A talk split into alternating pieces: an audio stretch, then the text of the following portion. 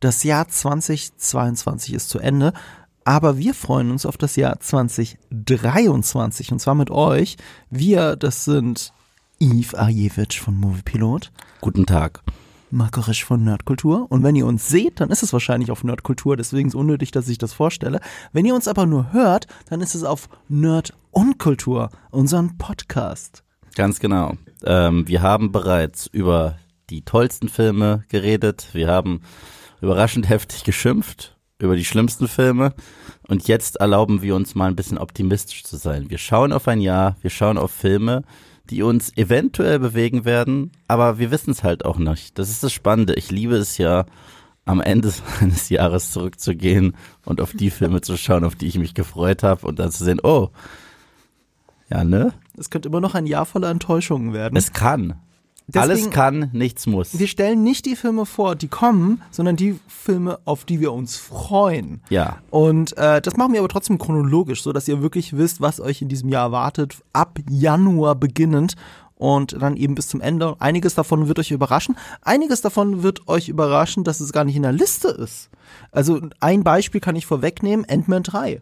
Also ja. weder du noch ich wollten es auf die Liste setzen. Das ist kein Film, auf den wir uns jetzt besonders freuen. Das stimmt, das stimmt. Also Deswegen. ich habe ja ein Video dazu gemacht, das auch so ein bisschen kontrovers war, weil ich finde, es sieht aus wie PlayStation, hat mich sehr aufgeregt. Und ich mag die Ant-Man-Filme, aber ich bin gerade so ein bisschen, ich finde jetzt ist Marvel am Zug. Jetzt, weißt du, ich habe denen genug Avancen gemacht über die Jahre. Jetzt müssen die was zurückgeben. Und äh, das haben sie so in den letzten Jahren, also in den letzten zwei Jahren, war Marvel der Inbegriff von Hit und Miss und deswegen bin ich gerade nicht so irgendwie MCU heiß. Das heißt nicht, dass es mir nicht gefallen wird, aber das mhm. heißt einfach, dass meine Vorfreude, nö, ich bin so nach dem Motto, your move. Also einen bestimmten MCU-Film fand ich richtig gut, aber ja, äh, das hatten wir ja in, unserer ja in unserem Jahresrückblick. Genau, genau, genau. Ähm, habe ich jetzt noch irgendwas vergessen? Also wir machen es nach Release Dates und wir können auch direkt einsteigen mit Quartal 1. Obwohl ich sehe gerade, ich sehe gerade ein Marvel-Film, auf den freuen wir uns beide nächstes Jahr. Also siehst du, ein Marvel-Film, auf den freuen wir uns beide. Der kommt. Ja, dann. ja, natürlich. Das war also, klar. Also es muss, es, da musste rein. Es sind zwei sogar. Ja, stimmt. Aber und das ist witzig, fast back to back. Mhm. Also ein Monat trennt sie, findet raus, was es ist. Ähm, aber ich muss einsteigen mit einem Aber. Mhm. Und zwar im Januar, am 5. Januar, erscheint ein Film, auf den ich mich richtig gefreut habe. Und ich kann vorwegnehmen, ich habe den schon in der Presseverfügung gesehen und ich darf endlich darüber reden zu dem Zeitpunkt, wo wir das hier aufnehmen und auch euch zeigen können. Es ist Operation Fortune von Guy Ritchie oder auch Ruse de Guerre, wie im internationalen. Ruse de Guerre ist der internationale, auch englische Untertitel des Films. Ähm, das ist ein englische Expression, also in England wird die gerne benutzt für, also diese französische, äh, französische äh, Wortwahl, Formulierung, wird gerne auch im englischsprachigen Raum dafür benutzt, um eine Kriegslist auszudrücken. Ruse de guerre. Und ähm, ich glaube, das wäre auch der coolere Titel gewesen. Und sie lassen es wirklich oft fallen. Ich glaube, im ganzen Film sagt auch niemand Operation Fortune. Hm. Nur weil die Hauptfigur, gespielt von Jason Statham, Fortune heißt. Und der deswegen, heißt Fortune. Ja, heißt Fortune. Orson, glaube ich. Orson ist er der Fortune. Bruder von Cypher Rage? Es klingt so und es wirkt auch im Film so. Okay. Wir hatten noch auf der Hinfahrt hierher noch kurz über Robin Hood Helden in Strumpfhosen geredet, du erinnerst dich? Mhm. Carrie Elves, der äh, Carrie Elwes, ja. Carrie, äh, wie heißt er? Carrie Elwes. Elwes. Der ähm, ähm, hier Robin Hood gespielt hat. Mhm. Der spielt da auch eine größere Nebenrolle tatsächlich, als der neue M, wenn du so willst. Mhm. Und das ist an für sich auf dem Papier ein unterhaltsamer Film. Ich fand den Trailer auch unterhaltsam. Das Potenzial ist groß und ich bin rausgegangen und er hätte mir nicht egaler sein können. Ich war richtig angefressen deswegen. Ich habe mich so richtig hart gefreut. Man kann ihn gucken, so ist es jetzt auch nicht. Aber für einen Guy Ritchie-Film, und ich weiß, es gibt auch schlechte Guy Ritchie-Filme, aber selbst dafür war ich wirklich enttäuscht, weil er hat auch coole Spy-Filme gemacht. Also Sherlock Holmes kann es im weitesten Sinne im Robert Downey Jr. da sogar mit reinzählen, weil das ist ja schon fast Spionage, im zweiten Teil vor allem. Den Und ich auch mehr. Äh, Man from Uncle mochte ich sehr, sehr, sehr gerne.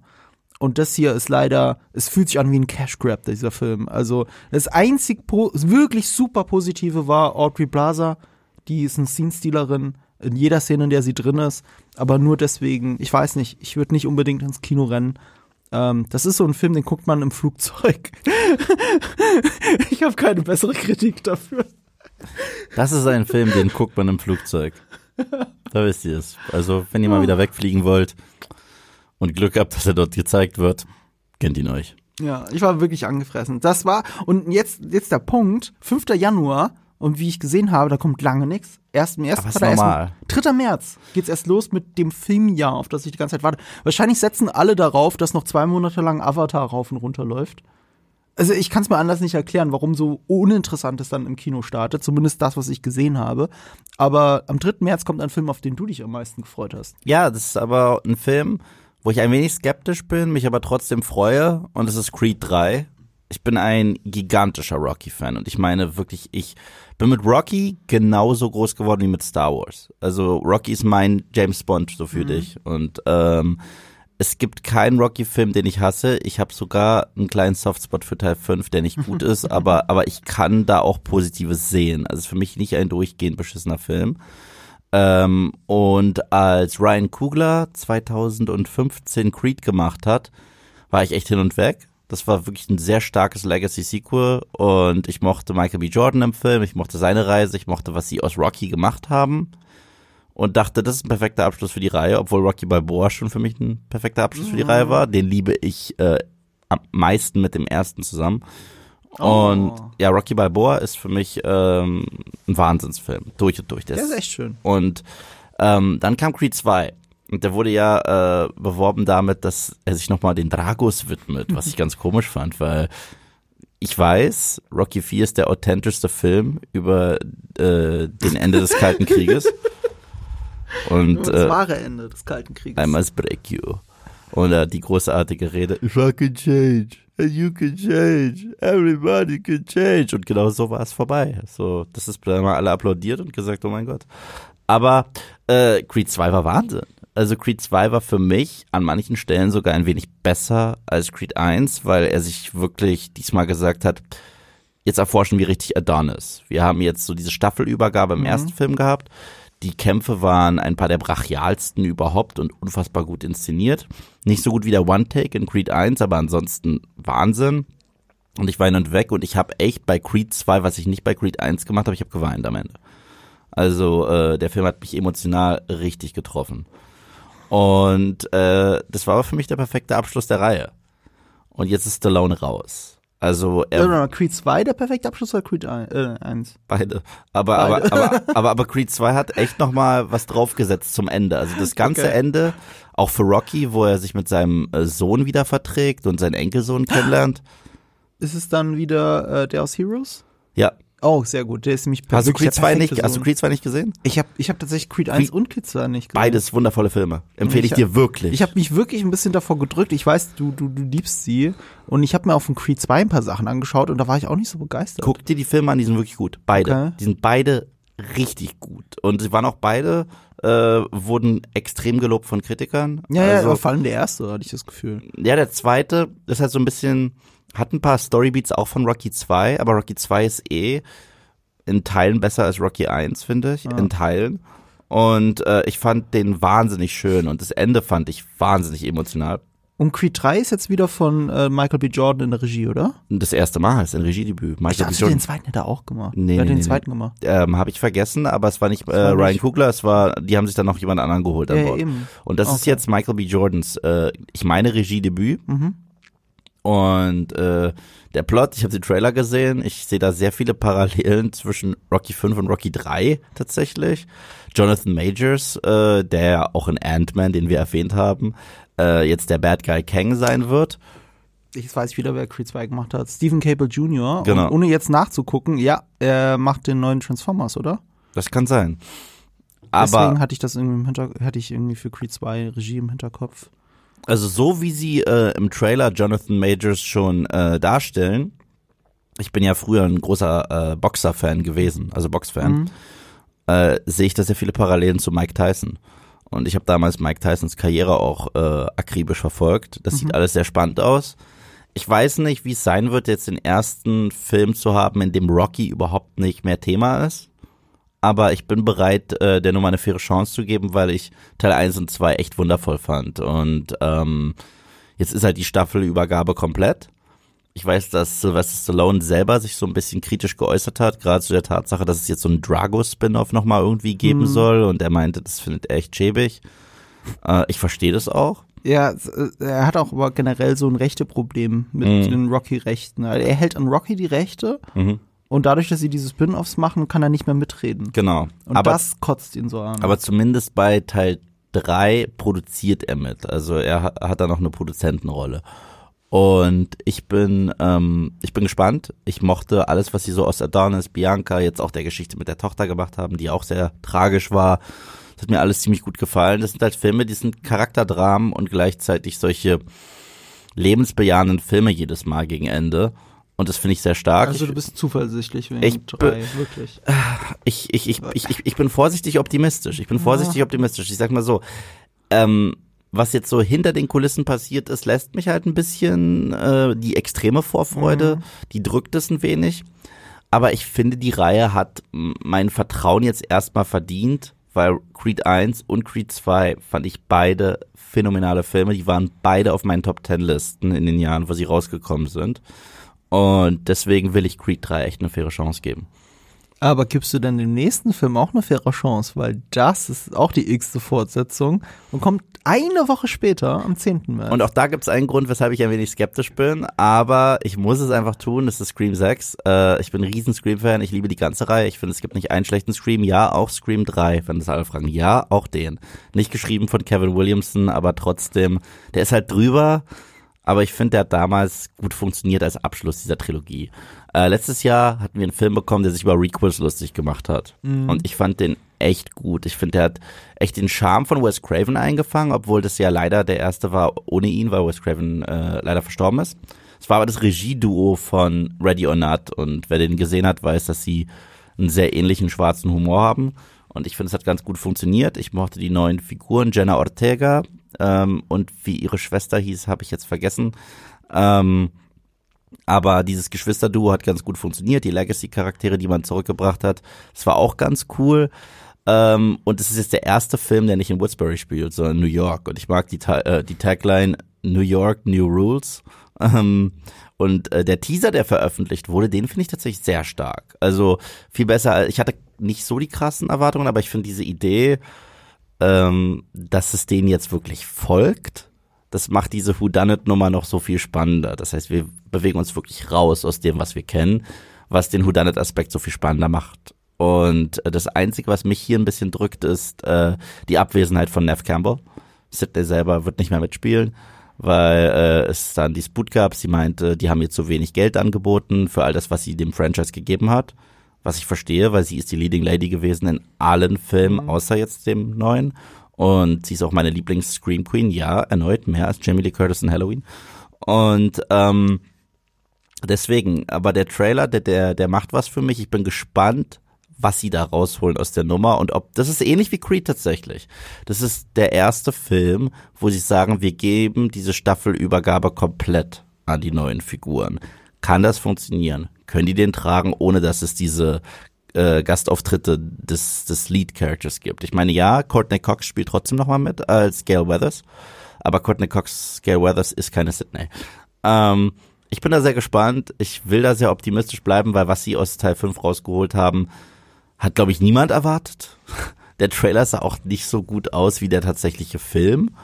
Und deswegen bin ich echt gewillt, äh, der Nummer eine faire Chance zu geben. Also es gibt natürlich jetzt schon wieder Theorien im Internet, das wäre das Witzigste auf der Welt, wenn dieser ganze Disput mit, ah, ich krieg zu wenig Geld, nur der Tatsache dient, dass Sidney der Killer ist. Das wird nicht der Fall sein, Leute. Aber, aber es wäre schon irgendwo lustig. Es wäre das genialste Marketing-Tool ever. Aber warum sollte sie der Killer sein? Sagt sie, weil es mein Franchise? Das wäre zu meta. Aber ähm, ja. Äh, ich, ich, äh, ich bin gespannt, ich bin gespannt. Und ob sie es wieder schaffen, ähm, ich habe nämlich den Killer nicht erraten im, im, im letzten Film und äh, das ist schon mal gut.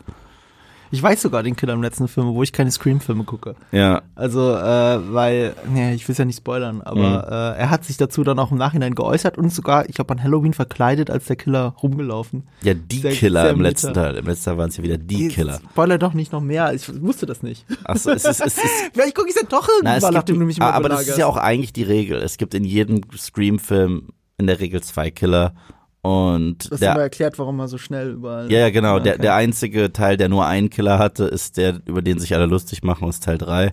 Mhm. Und der war auch sehr aus dem Arsch gezogen. Aber ähm, ja, in der Regel gibt's ja mehrere Killer. Ich fand die Teaser jetzt auch nicht so geil, außer die Tagline, äh, äh, in einer Stadt voller sechs Millionen Menschen hörte ich niemand schreien. Ja, also, Alien. Um, um Alien zu zitieren. Das war witzig und ich mag das Logo. Ich Ja. finde das Logo überraschend kreativ. ja, wie, wie, ist, wie er da an der äh, U-Bahn-Tür steht. Ja. Nee, Ja. nee äh, ja, das auch, aber überhaupt, dass das M, also da hat jemand im Marketing-Department einen Race verdient, dass das M sich halt so schneidet, dass dann dann ein römisches Sex entsteht. Mhm. Das ist ein cooles Logo. Aber mit den Logos spielen sie schon seit Ewigkeiten. Also, Und äh, sie machen halt auch alles, was alle anderen machen, aber nicht um es nachzumachen, sondern um es zu parodieren. Deswegen hieß auch der letzte Film nicht Scream 5, sondern hieß einfach Scream. So ähnlich wie manche Sequel, wie Halloween einfach Halloween hieß, weil das ein Sequel war, aber ein Legacy-Sequel slash Requel. Äh, Dann haben sie gesagt, gut, machen wir auch. Wir erklären im Film sogar warum. Und ich find's cool. Also äh, es wird ja adressiert immer. Also die machen halt nicht so einen Blödsinn und denken nicht drüber nach. Die beobachten halt alle Trends, die wir gerade so in Hollywood sehen und probieren die äh, so ein bisschen aufs Korn zu nehmen, aber gleichzeitig noch ein Slasher zu bleiben. Und äh, bis dato gelingt ihnen das gut seit 96 und deswegen äh, bin ich am Start. Auch eine Reihe, die wahrscheinlich nie enden wird und nur 14 Tage später weitergeht. Am 24. März ist John Wick Chapter 4. Mhm. Auch interessant, ich glaube, noch ist der Titel oder offiziell Titel Chapter 4, weil sie haben ja beim äh, dritten Versuch, dieses Chapter doch wieder loszuwerden und es Parabellum zu nennen, Mhm. während der zweite Teil nur Chapter 2 hieß.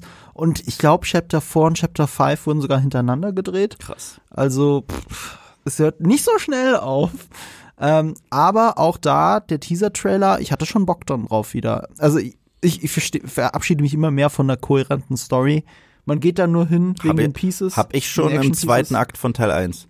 Ja, ich habe schon im zweiten Akt von Teil 1 die kohärente Story äh, links liegen lassen. Ich, ich finde Teil 1 so bemerkenswert, weil es so eine dumme, einfache Story ist, aber sie fantastisch auf einer emotionalen Ebene fantastisch funktioniert. Die bringen diesen Welpen um und du hast das Gefühl, so, ja, jeder, der jetzt stirbt auf brutalste Weise, hat's verdient. Die Welt wird brennen, weil ihr meinen Also, Welpen ja, gekillt man- hat. Man hat das Gefühl, man hat das Gefühl. Ja. Und ab, ab dem zweiten war es halt so, okay, ihr macht jetzt diese Serienkillerwelt aber ganz schön weit auf und immer weiter und immer weiter und immer weiter jetzt auch mit Chapter 4. Es wird ein bisschen abstrus. Ähm, ich glaube, es gibt sogar ein Teaser-Poster für das Spin-off, ne? Schon. Äh, Ja. Ballerina. Das spielt ja jetzt, wurde heute oder gestern bestätigt, Norman Reedus mit, Daryl Dixon aus The Walking Dead. Ah, echt? okay. Ja. Wusste ich gar nicht. Äh, wer spielt nochmal die Ballerina? Oh, das weiß ich selber Das war doch, das war jetzt niemand Unbekanntes. Das ist jetzt peinlich, dass wir das nicht Aber ich muss sagen, ähm, Anna de Armas. ah, klar, klar Passt auch die ist die- großartig. Faust aufs Auge. Sie ist super. Ähm, wann kommt der denn raus? Kommt der nicht dieses äh, nächstes Jahr dann? ich glaube, der kommt auch nächstes Jahr. Der ist von Len Wiseman, das wusste ich gar nicht. Geil. Ich finde Action kann er. Ja, kann er. Ähm, der hat ja den ersten Underworld gemacht. Ich liebe den ersten Underworld. Ich mag die- den ersten, aber Ich mag tatsächlich, ich mag tatsächlich die ersten drei. Ich mag das Prequel. Okay. Das Prequel finde ich, das Prequel ist relativ finde ich echt unterschätzt und der zweite ist halt drüber, aber doch Spaß. Aber danach wird's scheiße. Danach wird's richtig scheiße. Ich mag immer den ersten Underworld dafür, wie er entstanden ist. Ich, ich sag bis heute, ich hatte nämlich die DVD damals gekauft und das ist auch ein Film, der ist vom Style her nicht gut gealtert. Der ist halt äh, in der Zeit entstanden, wo Matrix cool war. Natürlich. Also lange Ledermäntel, Und Blade. Blade. war cool, Ja. genau. Und das, das ist alles der Film, Style over Substance, gar keine Frage. Aber schaut euch mal das Making-of von Underworld 1 an, in, auf der Original-DVD Mm, noch. ja, also mit den das, Kostümen. das kann, das, also das ist so mit meinem Lieblingsmaking-of, das ich je gesehen habe, weil so viel echt daran ist, weil der Film sieht aus, als hätte er 100 Millionen gekostet. Er hat aber nur 20 oder 30 Millionen gekostet. Und das, dafür haben sie extrem viel tricksen müssen. Und das zu sehen, war für mich super faszinierend bei Underworld 1. Und das macht ihn so viel besser. Plus, ähm, hier, äh, Victor, gespielt von, wie heißt die große, wie heißt die Schauspielgröße, du weißt schon. Ähm, Ach, der- du, du der- meinst der David Jones David, gespielt hat. Ähm, ähm, äh, oh, äh, Bill Nye. Bill Nye. Bill Nye als Victor. Also das ist Großartig. wirklich mein, einer meiner Lieblingsvampire, die jemals, die jemals porträtiert worden sind. Und Also- äh, ich bleib dabei, ich bin verliebt immer noch in Kate Beckinsale. Und ich habe auch das Gefühl, sie ist echt ein Vampir. Sie altert nicht. Sie altert Das nicht. mag auch sein. Meine Güte. Ähm, ja, nee, John Wick, ich mochte alle drei Filme. Ich muss auch sagen, ich, mich stört es gar nicht, dass es so verrückt wird. Ich finde deren Mythologie herrlich lustig und herrlich interessant auch. Also es wird halt, du hast recht, immer abstruser. Aber das ist mir irgendwie wurscht, weil es fühlt sich mittlerweile selber an wie so eine kleine Comicwelt. Und deswegen mag ich das ganz Ja. gerne. Es ist ja auch sehr augen. Ich meine, in Teil drei haben die Matrix zitiert. Es gab einen Metagag. Guns lots of guns. So. Und ähm, äh, Teil 3 war tatsächlich von der Action her auch mein Lieblingsteil. Also ich sag's mal so, die ersten 15 Minuten in Teil 3, wo einfach die Jagd losgeht, mhm. wo dieser. Countdown läuft mhm. und es geht los, ist für mich das Beste, was die Reihe äh, bisher hervorgebracht hat. Und das zweitbeste war dann die ganze Sequenz mit den Hunden. Also die, die ja auch trainiert haben, wie sie mit den, äh, wo Halle Berry noch dazu kommt. Äh, das fand ich super. Aber ich, ich mag sie alle drei tatsächlich. Und der dritte Teil hat nichts daran geändert, dass das für mich so eine der besten Sachen ist, die wir zurzeit im Action-Franchise-Kino haben. Und ähm, Keanu Reeves rockt halt immer noch ohne Ende. Ich, äh, wusstest du eigentlich, dass ähm, diese sehr bekannte Sequenz in Teil 1, in diesem Nachtclub, die ja die Action-Szene mhm. schlechthin ist, da hatte er die Grippe und hat es durchgezogen. Der hatte irgendwie über 39 Grad Fieber und hat das trotzdem alles gemacht und der Typ ist über 50. Wenn ich einen Schnupfen habe, bleibe ich unter der Decke. So, also Keanu verdient halt meinen Respekt und ich finde, das muss, äh, das ist halt auch immer sehr unterschätzt. Er, er war nie der beste dramatische mhm. Schauspieler. Mhm. Ich bleib dabei, schaut euch Bram Stoker's Dracula an. I know where the bastard sleeps. Aber ähm, er hat seine, seine Nische gefunden und da hat er eine derartige Hingabe, vor der ich so viel Respekt habe. Ja, und auch eine wahnsinnige Präsenz. Ich mag, ich mochte die Reihe immer lieber, wenn sie ein bisschen kleiner war. Mhm. Also so, gerade im ersten Teil, ich liebe diesen allerersten Shootout in seinem Haus. Ich liebe die Atmosphäre auch einfach, ne? als als als äh, als der Vater ihn anruft und und John Wick einfach wieder auflegt und äh, als der Vater diesen Mechaniker anruft und, und fragt, was Bob passiert ist, warum er seinen Sohn geschlagen hat. Und das ist, ich liebe sowas und das geht halt leider ein bisschen verloren, aber es geht auch zu Recht verloren, weil schon im ersten Teil werden diese Schießereien relativ repetitiv. Und das haben sie durch Kreativität wieder wettgemacht mit mhm. jedem weiteren Teil. Ob es schon im zweiten war oder gerade im dritten mit dem Pferd und allem, was da passiert. Das ist super kreativ. Ich mag es nur nicht, wenn es zu cheesy wird. Also jetzt im dritten Teil, ganz am Ende im Finale, wenn die Leute kommen mit diesen Panzerungen und, und diese Helme aufhaben. Also man kann es auch ein bisschen übertreiben und ich hoffe, dass sie das zurückfahren. Ich fand das irgendwie vierten. witzig. Ich glaub's nicht. Also, also es war halt albern, aber ich fand es irgendwie unterhaltsam. Und ja, am Ende von dritten Teil äh, haben wir auch das definitiv bestätigt der erneute Team-Up zwischen Neo und Morpheus. Und äh, da bin ich auch gespannt, was sie so aus Lawrence Fishburne noch rausholen. sie noch aus ihm rausholen. Ja, ja, ja, stimmt schon. Also je, das wird auf jeden Fall eines der Action-Highlights des Jahres. Es gibt nur ein anderes, das da mithalten könnte, wenn es wirklich nur um Action geht. Aber dazu kommen wir noch. Ähm, nur eine Woche später schon wieder. Der März ist echt vollgepackt. Du merkst, jede Woche gibt's was zu gucken startet ein Film, auf den ich einfach super gespannt bin. Das ist krass, dass du es bist. Ich bin mega gespannt drauf, weil ich wissen will, wie, ob es funktioniert. Es ist Dungeons and Dragons Honor Among Thieves. Wenn du mich, wenn du mich vor dem ersten Teaser-Trailer gefragt, hättest, äh, gefragt hättest, ob ich mich drauf freue, hätte ich gesagt, natürlich nicht. Da habe ich den Teaser-Trailer gesehen und habe gedacht, auf gar keinen Fall. Das ist ja überhaupt nicht richtiges Fantasy, also so Herr der Ringe mäßig da habe ich mir noch zweimal im Kino oder so angesehen, weil im Kino lief der halt einfach im Vorspann und habe gemerkt, zusammen mit der Musik und Chris Pine macht Spaß und so weiter. Ich glaube, jetzt verstehe jetzt verstehe ich endlich, was sie eigentlich wollen. Sie wollen nicht diese Epos sein. Sie wollen das Gefühl einer Dungeons and Dragons Spielegruppe, wie es ist, wenn man wirklich am Tisch zusammen mit Leuten Dungeons and Dragons spielt, als Film transportieren. Und Dungeons and Dragons hat eine sehr ernste Welt und daher komme ich hier auch so ein bisschen, weil mein erster Kontakt dazu waren die Videospiele. Also Never Winter Nights zum Beispiel habe ich rauf und runter gespielt und das ist für mich eine sehr ernstzunehmende Welt mit einem geilen Lore. Und dann kommt dieser Film und dann ich so, was für ein Blödsinn. Und der erste war ja auch schon blöd. Fehlt nur noch, dass Jeremy Irons wieder rauskommt und wieder dasselbe abzieht. Uwe Boll, ne? Uwe Boll hat es auch gemacht. Nee, Quatsch, Uwe Boll hat es nicht gemacht. Nee, doch, Uwe Boll hat Dungeon Siege, aber der hieß im Org Ja, aber das ist ein anderes Videospiel. Ach so, äh, war das nicht auch irgendwie sowas? Keine Ahnung. Es, siehst, siehst es, du mal, der, der, Gamer, der Gamer ja, spricht. Ja, da merkt man das. Aber Dungeon Siege ist tatsächlich angelehnt an, an Spiele, die wie Dungeons Dragons sind, also von Bioware, Baldur's Sagst Gate du und Dungeons? So. Ich sag Dungeons. Das heißt Dungeons. Dungeons? Ja. Dungeons. Ich versteht, das kommt, es kommt mal vor, als wäre heute Wednesday. Yeah. also wie Dungeons. Dungeons. Dungeons. Als wäre dann D, Dungeons. Dungeons. Ja. Also kein G. Das sprichst du nicht, nein. Dungeons. Siehst du? Ich lerne immer wieder was. Ja. Deswegen bin ich froh, wenn. Tut mir leid, ich- wenigstens, ich- wenigstens korrigierst du mich. Ja, ich, Also, ich, ich wollte dich da jetzt schön, nicht korrigieren, aber ich dachte, ich dachte, ich höre dich richtig. Bitte mach's richtig. Okay. Dungeons. Äh, Nochmal zu, also wer den Podcast zu Wednesday gehört hat, weiß, dass ich Probleme habe, Sachen auszusprechen und nicht nur das, ich habe Probleme, es zu hören bei anderen, wie es richtig geht. Mhm. Also Dungeons. Ja, Dungeons. Dungeons and Dragons? Ja. Das ist jetzt für mich gerade Umgewöhnung, okay? Das Okay. Müssen, wir- müssen wir jetzt ein bisschen Zeit geben. Ich Kein habe Problem. ich hab die Dungeons and Dragons Spiele schon vor 20 Jahren gespielt. Okay. Und jetzt brauche ich ein bisschen, um mich zu akklimatisieren. Also, Dungeons, Ja.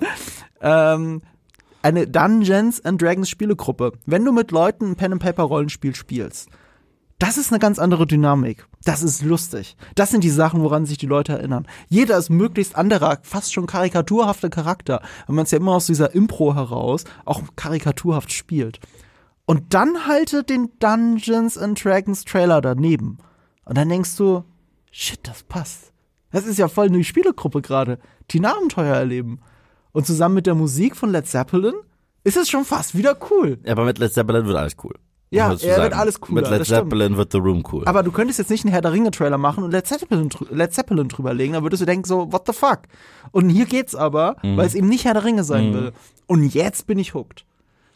Also ich bin wirklich intrigued. Das kann jetzt blöder Scheiß werden, ist gar keine Frage, ne? Und Led Zeppelin ist gar nicht im Film. Das kommt dazu. Wobei es echt witzig ist, weil die, die, die, die gehen wirklich all in, was das angeht. Es gab vor, vor, also zum Zeitpunkt der Aufnahme wurde vor einer Woche ein Featurette released, wo man äh, ein bisschen mehr über die Machart gesehen hat, auch, wo man nochmal sieht, wie gut aufgelegt der Cast ist. Und das war auch die ganze Zeit mit Led Zeppelin drunter. Die gehen wirklich, als wäre das das Theme dieses Films. Hat So. bei Tor funktioniert. Why not? Ja, Also ähm, jetzt habe ich Bock drauf. Ich habe den Trailer gesehen, ich finde, der sah nett aus. Also ich finde halt Chris Pine, der kann das halt, der ist halt ein guter Leading Man und der hat halt ein Charisma, Mhm. das alles kaputt strahlt. Äh, Michelle Rodriguez habe ich seit Ewigkeiten nicht mehr gesehen in einem Film, der nicht Fast and Furious heißt. Ähm, und sie ist ja auch mit dabei. Ja, Uwe bin auch dabei. Und ähm, ich kann es nicht lassen. Aber ähm, äh, ich weiß es nicht. Ich, ich habe den Trailer gesehen und dachte mir, joa, ganz nett. Sebastian war da irgendwie äh, euphorischer. Ähm, gut, ich muss dazu Er spielt Pen and Paper, oder? weiß ich nicht, aber ich kann sagen, ich habe in meinem Leben noch nie Dungeons and Dragons gespielt oder derartiges.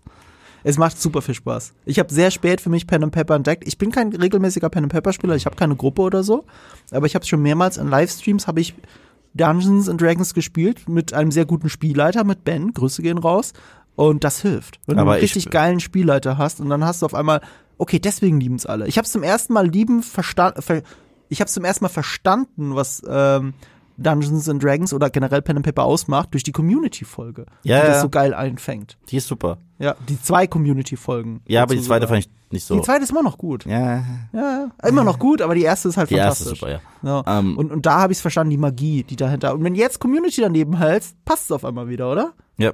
Ich, bin, Also- ich habe zwar noch nie Dungeons and Dragons gespielt, aber ich bin King in Uno. Wow.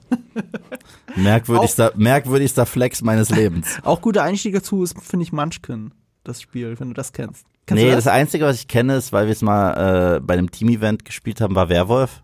das ist auch sehr geil. Ich mag solche Rollenspiele. Secret Hitler ist da auch fantastisch. Ist einfach so. Oder.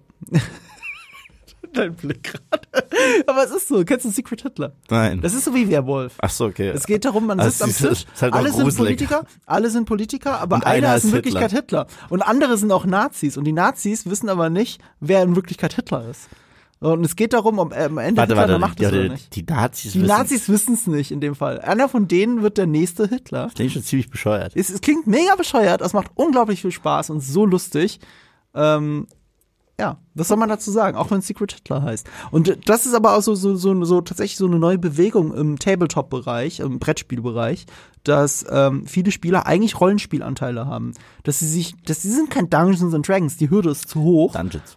Dun Dungeons and Dragons. Äh, die Hürde ist zu hoch, aber äh, sie haben Rollenspielelemente. Werwolf ist das ja.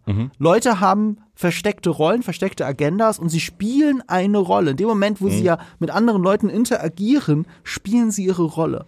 Und das ist so dieses vorsichtige Vorstechen in diese Welt der Rollenspiele. Und, äh, und das, das ist einfach ein Riesending mittlerweile. Kuh als wir, kann als ich auch sehr empfehlen. Als Kuh wir Werwolf Spiel. gespielt haben, war ich Mhm. nicht einmal Werwolf, aber ich wurde die ganze Zeit verdächtigt, einfach nur, weil ich Witze gemacht habe. Das ist doof. Oh ja. Äh, du musst halt mehr Rolle versingen. Ja. Also äh, Q, das Spiel habe ich empfohlen, nicht wie Q der Buchstabe, sondern Coop. Wie der, also alle Ah, sagen. Coop, aber das heißt ja Q. Der Kuh, ja. Der Q. So.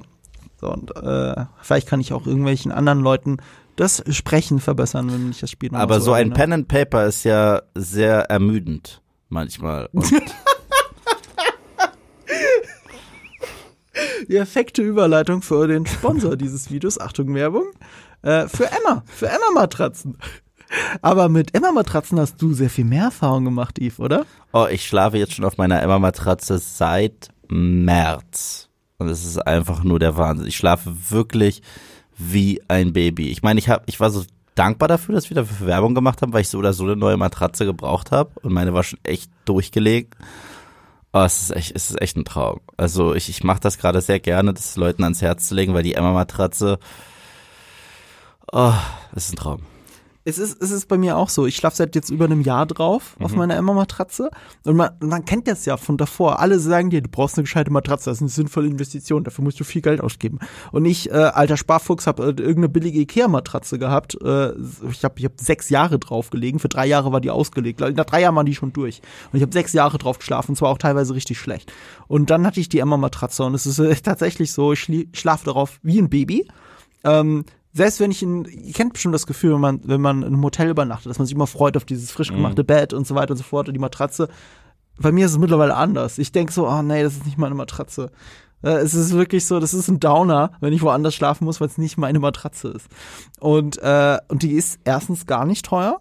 Äh, ihr könnt 100 Nächte Probe schlafen auf Emma-Matratzen. 100 Nächte, bevor sie zurückgibt. Und ihr habt zehn Jahre Garantie. Zehn fucking zehn Jahre? Jahre. Wenn ihr sagt nach siebeneinhalb Jahren, äh, da habt ihr Ja. auch Garantie drauf. Ich habe Garantie drauf. Stell dir das bei dieser Ikea-Matratze vor, Ja, okay. die ich hatte. Ne? Die, die hätte ich nach drei Jahren zurückgeben können. Die hätten mir da niemals zehn, zehn Jahre Garantie drauf geben können. Und das Ding ist, und da können wir wirklich ganz persönlich drüber berichten, ich weiß nicht, wie es bei dir ist, bei mir ist es so, ich krieg bis heute, ungelogen, letzte Woche hat, mir noch, hat sich noch jemand bei mir bedankt für die Emma-Matratze, weil ich habe beim Freundeskreis, habe ich den Leuten immer gesagt, hier, Emma-Matratze, Emma-Matratze, wirklich ohne Scheiß, probier's aus, schick sie einfach zurück, wenn sie dir nicht taugt, ne? Und hab denen auch immer schön unseren Code gegeben, Emma Nerdkultur, hab unseren Code, die haben kriegt ja noch 5% Rabatt auf alle Rabattaktionen on top, noch zusätzlich, hier Emma Nerdkultur.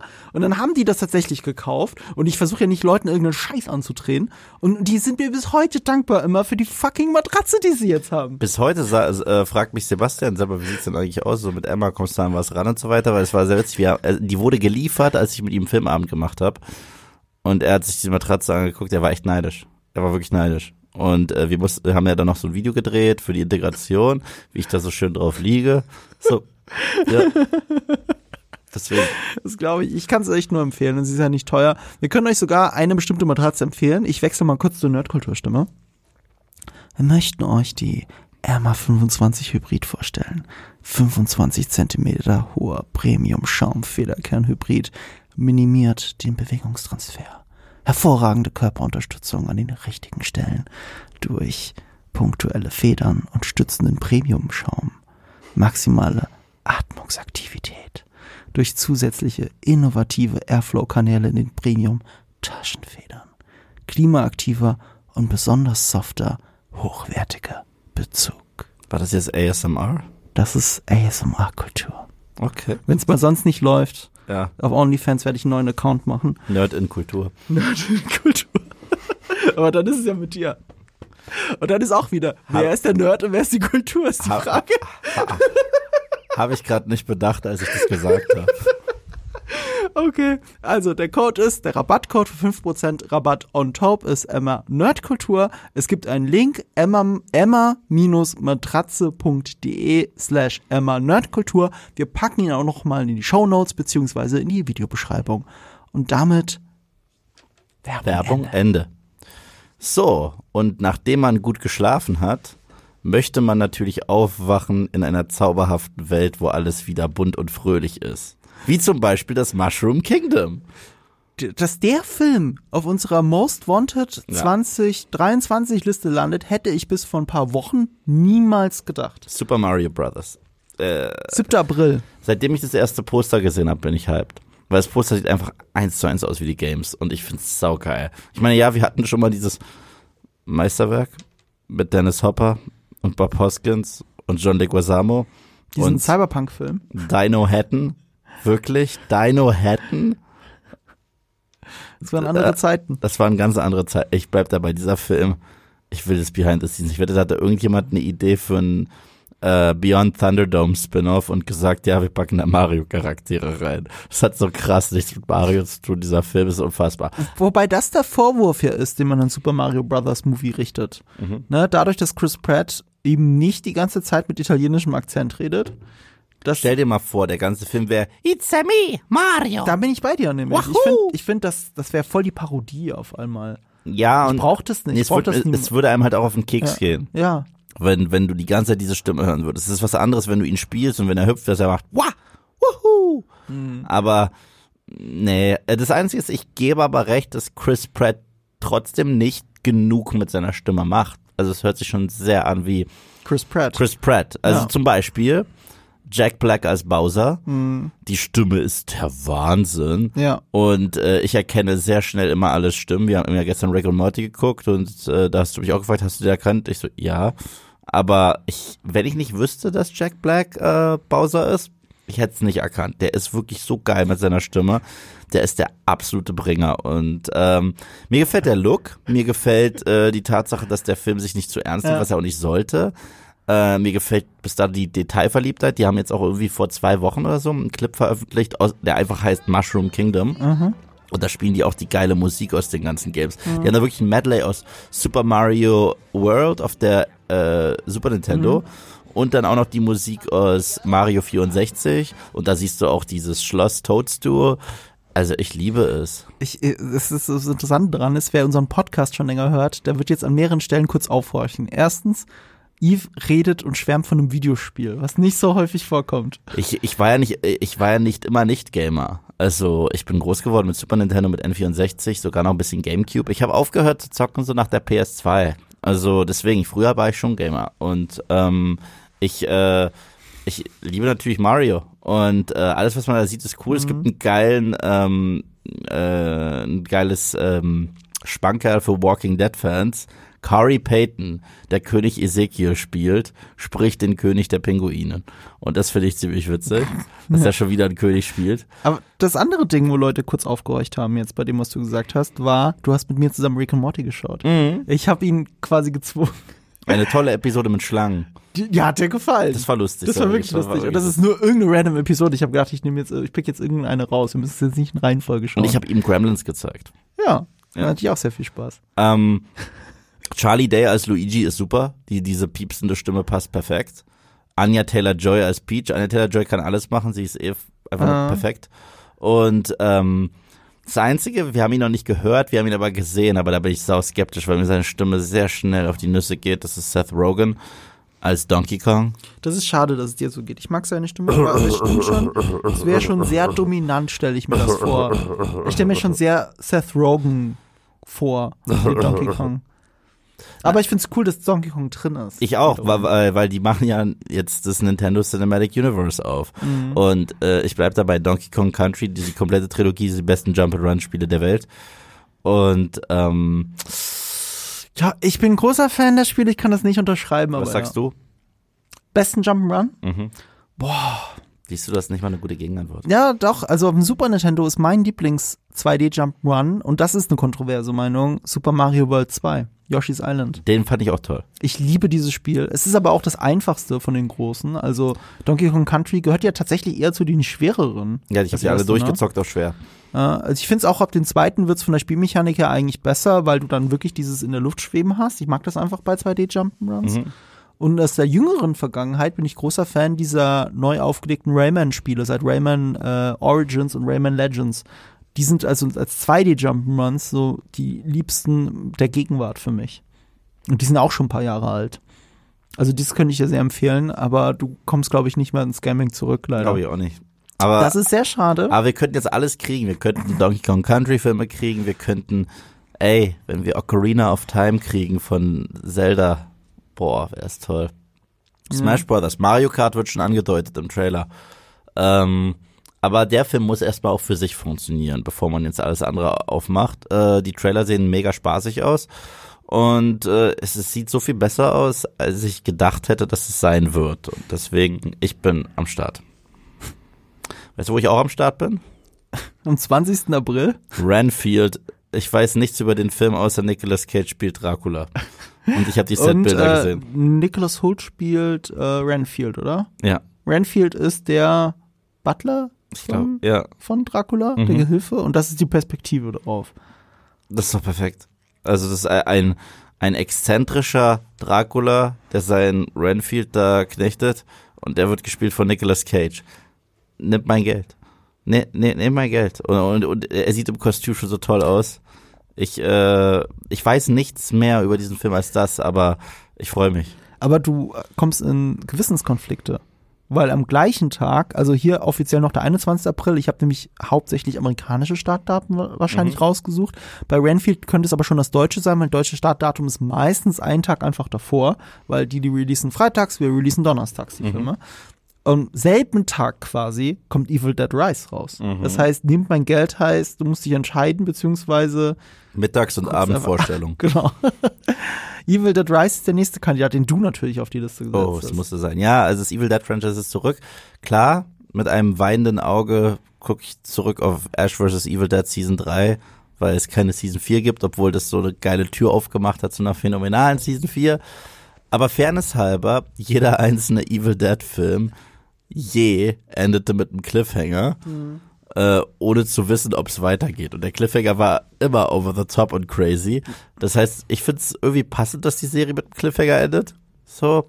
Ähm, ich mochte aber auch das Remake sehr gerne. Ja, das genau, das war doch meine erste Frage an dich. Ne? Ist das jetzt eine Fortsetzung vom Remake? Weil das Evil, Dead, das Evil Dead Remake fand ich richtig gut. Es ist weder eine Fortsetzung zur äh, Ash-Reihe noch zum Remake von 2013. Es ist einfach wieder eine neue Evil Dead-Geschichte. Sam Raimi natürlich äh, Executive Producer, nicht Regisseur. Ähm, aber er und Bruce Campbell produzieren mit und ähm, ich war damals sehr skeptisch, als dieses äh, Remake angekündigt wurde. Es wurde auch von den beiden exeku ähm, ähm, exekutiert, äh, von, von den beiden produziert. Executive Producers waren sie. Und aber in dem Film wurde sehr viel exekutiert. Und ich war ähm, sehr skeptisch und dann war es eins der besten Horror-Remakes, das ich je gesehen habe. Ähm, es ist sehr grafisch, es ist sehr äh, praktisch und das ist alles, was ich in einem Evil Dead Film sehen will. Und es ist einfach schon so lange her, dass wir irgendwas aus dieser Welt gesehen haben. Und ja, sowohl Bruce Campbell als auch Sam Raimi, die rühren so ein bisschen schon die Werbetrommel, was schon mal positiv ist, dass die beiden sehr dahinter stehen. Und äh, ich, ich, ich- bin gespannt, ich bin gespannt. Ich bin auch gespannt auf den 5. Mai.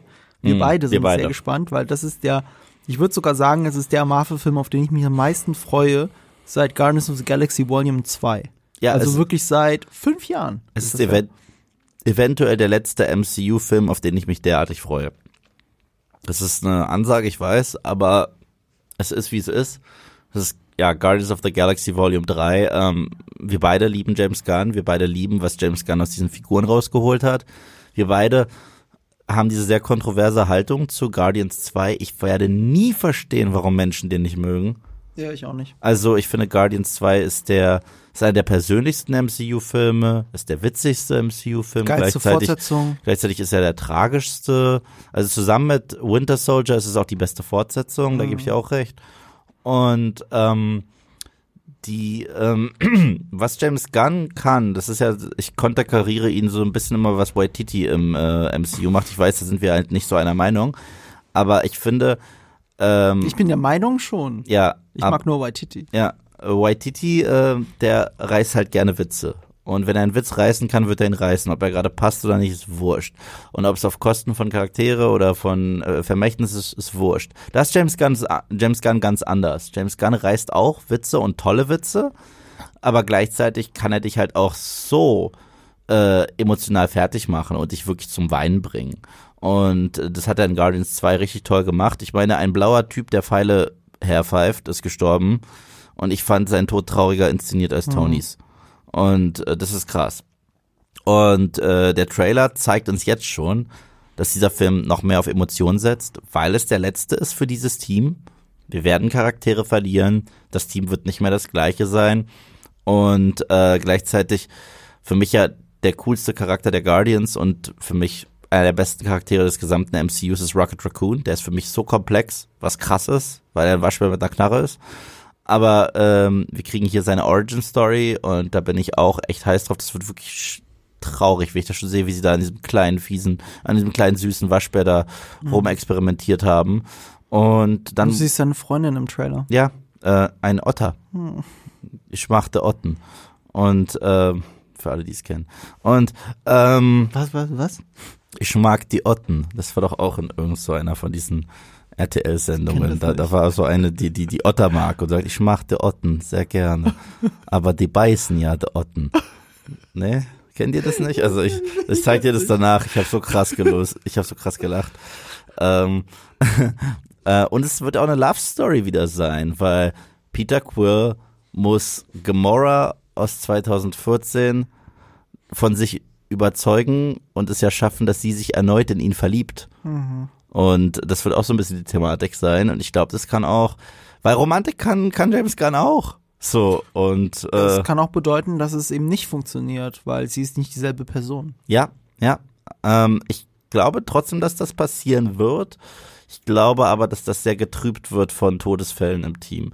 Und das wäre so richtig typisch, dass du das auf der einen Seite äh, diesen, sag ich mal, Erfolg erlebst, diese Katharsis, aber dann auf der anderen Seite du wieder richtig gebrochen wirst. Und mhm. also mein Todeskandidat für den Film ganz klar ist es Drax. Drax lebt, äh, überlebt den Film nicht, das sage ich dir jetzt schon. Also der, der ist tot. Der, der ist für mich schon eine wandelnde Leiche. Weil er ist auch von allen am krassesten auserzählt. Und ähm, Dave Batista will auch. Das ist mein Indikator dafür. Dave Batista will nicht mehr. Will, will nicht mehr, wenn James Gunn nicht macht. Und Nee, er hat auch so gesagt, er will auch nicht mehr. Der, er, würde, er meinte, er würde doch in zig Guardians-Filmen mitspielen, wenn ja. die von James Gunn gemacht würden. Bin mir ziemlich sicher, er hätte auch gesagt, äh, es hat auch damit zu tun, dass es für ihn körperlich sehr schwierig ist, in diese Shape zu kommen. Mhm. Jedes Mal für Drax, dieses er braucht. Und das ist halt noch mal mehr, als er sowieso schon macht.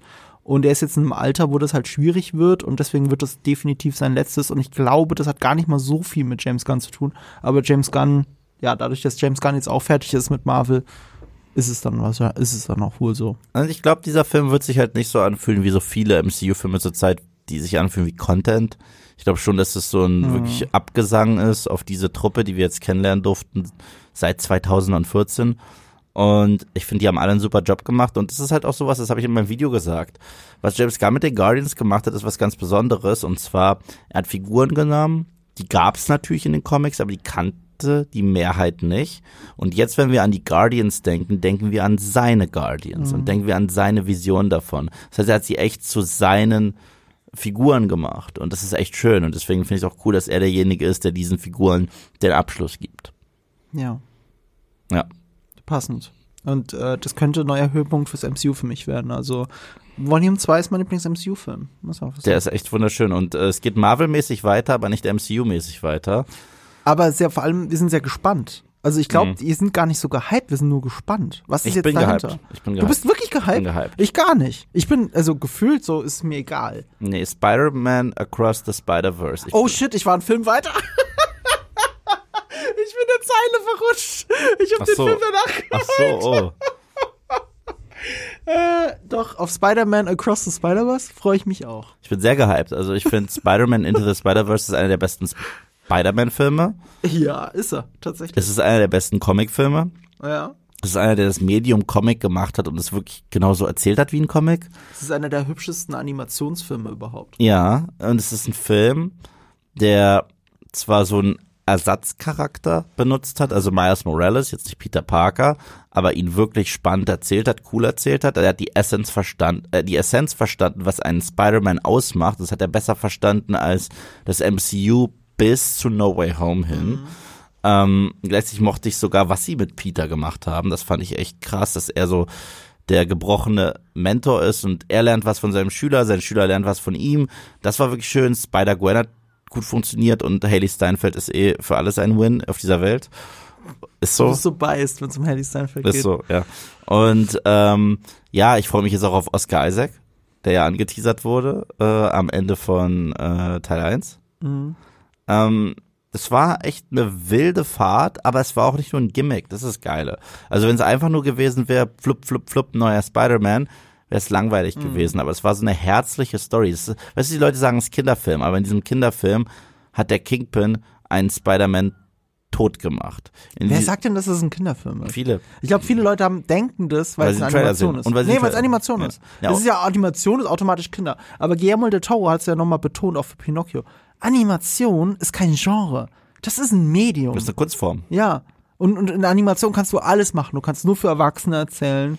Du kannst pornografisches erzählen. Du kannst nur für Kinder erzählen. Du kannst alles machen. Es ist ein Medium und kein Genre. Genau Ja. wie Anime. Anime ist kein Genre. Und Anime ist sehr häufig sehr erwachsen. Und Across the Spider-Verse ist einfach ein sehr ernstzunehmender Spider-Man-Film. Ja. Äh, Into the Spider-Verse. Ja. Und Across the Spider-Verse wird's garantiert auch. Ja, was So. ich spannend finde, ist, der Film heißt Part One.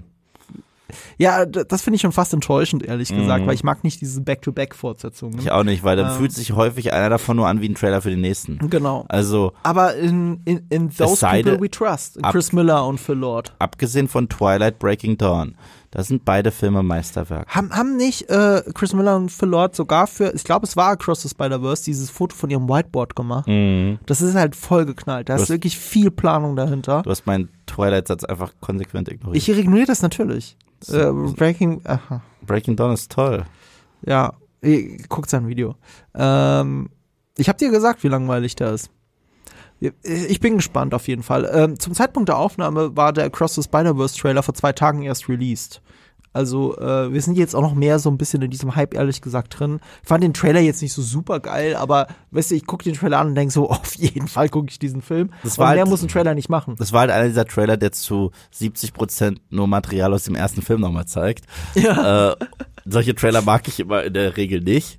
Äh, aber das heißt nicht, dass ich den Film nicht äh, mögen werde. Also ich mochte allein diesen First Look, den wir im Sommer bekommen haben. Nee, nicht im Sommer, das, den haben wir letztes Ist schon länger her. Schon sehr lange.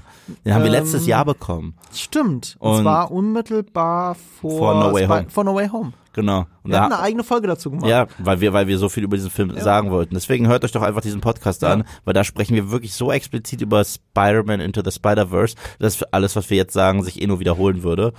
Wir hatten sogar die Aussage getroffen, auf diesen Spider-Man, also Across the Spider-Verse, freuen wir uns mehr als auf No Way Home. Mhm. Wir fanden zwar No Way Home überraschend gut, aber ich würde immer noch dabei bleiben, auf einen Film wie Across the Spider-Verse freue ich mich mehr als auf die aller, allermeisten Marvel-Filme, bis auf Guardians. Mhm. Da bin ich, da bin ich total bei dir. Ich habe da richtig Bock drauf. Der wird definitiv geil. Die Frage ist, wie geil. Mhm. Ob er mit Into the Spider-Verse mithalten kann oder nicht. Das ist halt, das ist nicht so leicht. Fortsetzungen sind extrem schwierig. Into the Spider-Verse ist für mich einer der besten Comicfilme aller Zeiten. Aller Zeiten. Ja, das kann man unterschreiben. Aber der kommt am 2. Juni. Ähm, ein Monat nach Guardians of the Galaxy Volume 3. Aber am 23. Juni, und damit, das ist echt krass, dass so drei wichtige eigentlich sogar Comic-Verfilmungen hintereinander direkt kommen, in zwei Monaten nur. Am 23. Juni kommt einer, den ich ja unfreiwillig angeteasert habe, auf den wir, glaube ich, gespannt sind, aber gar nicht so viel erwarten, ne?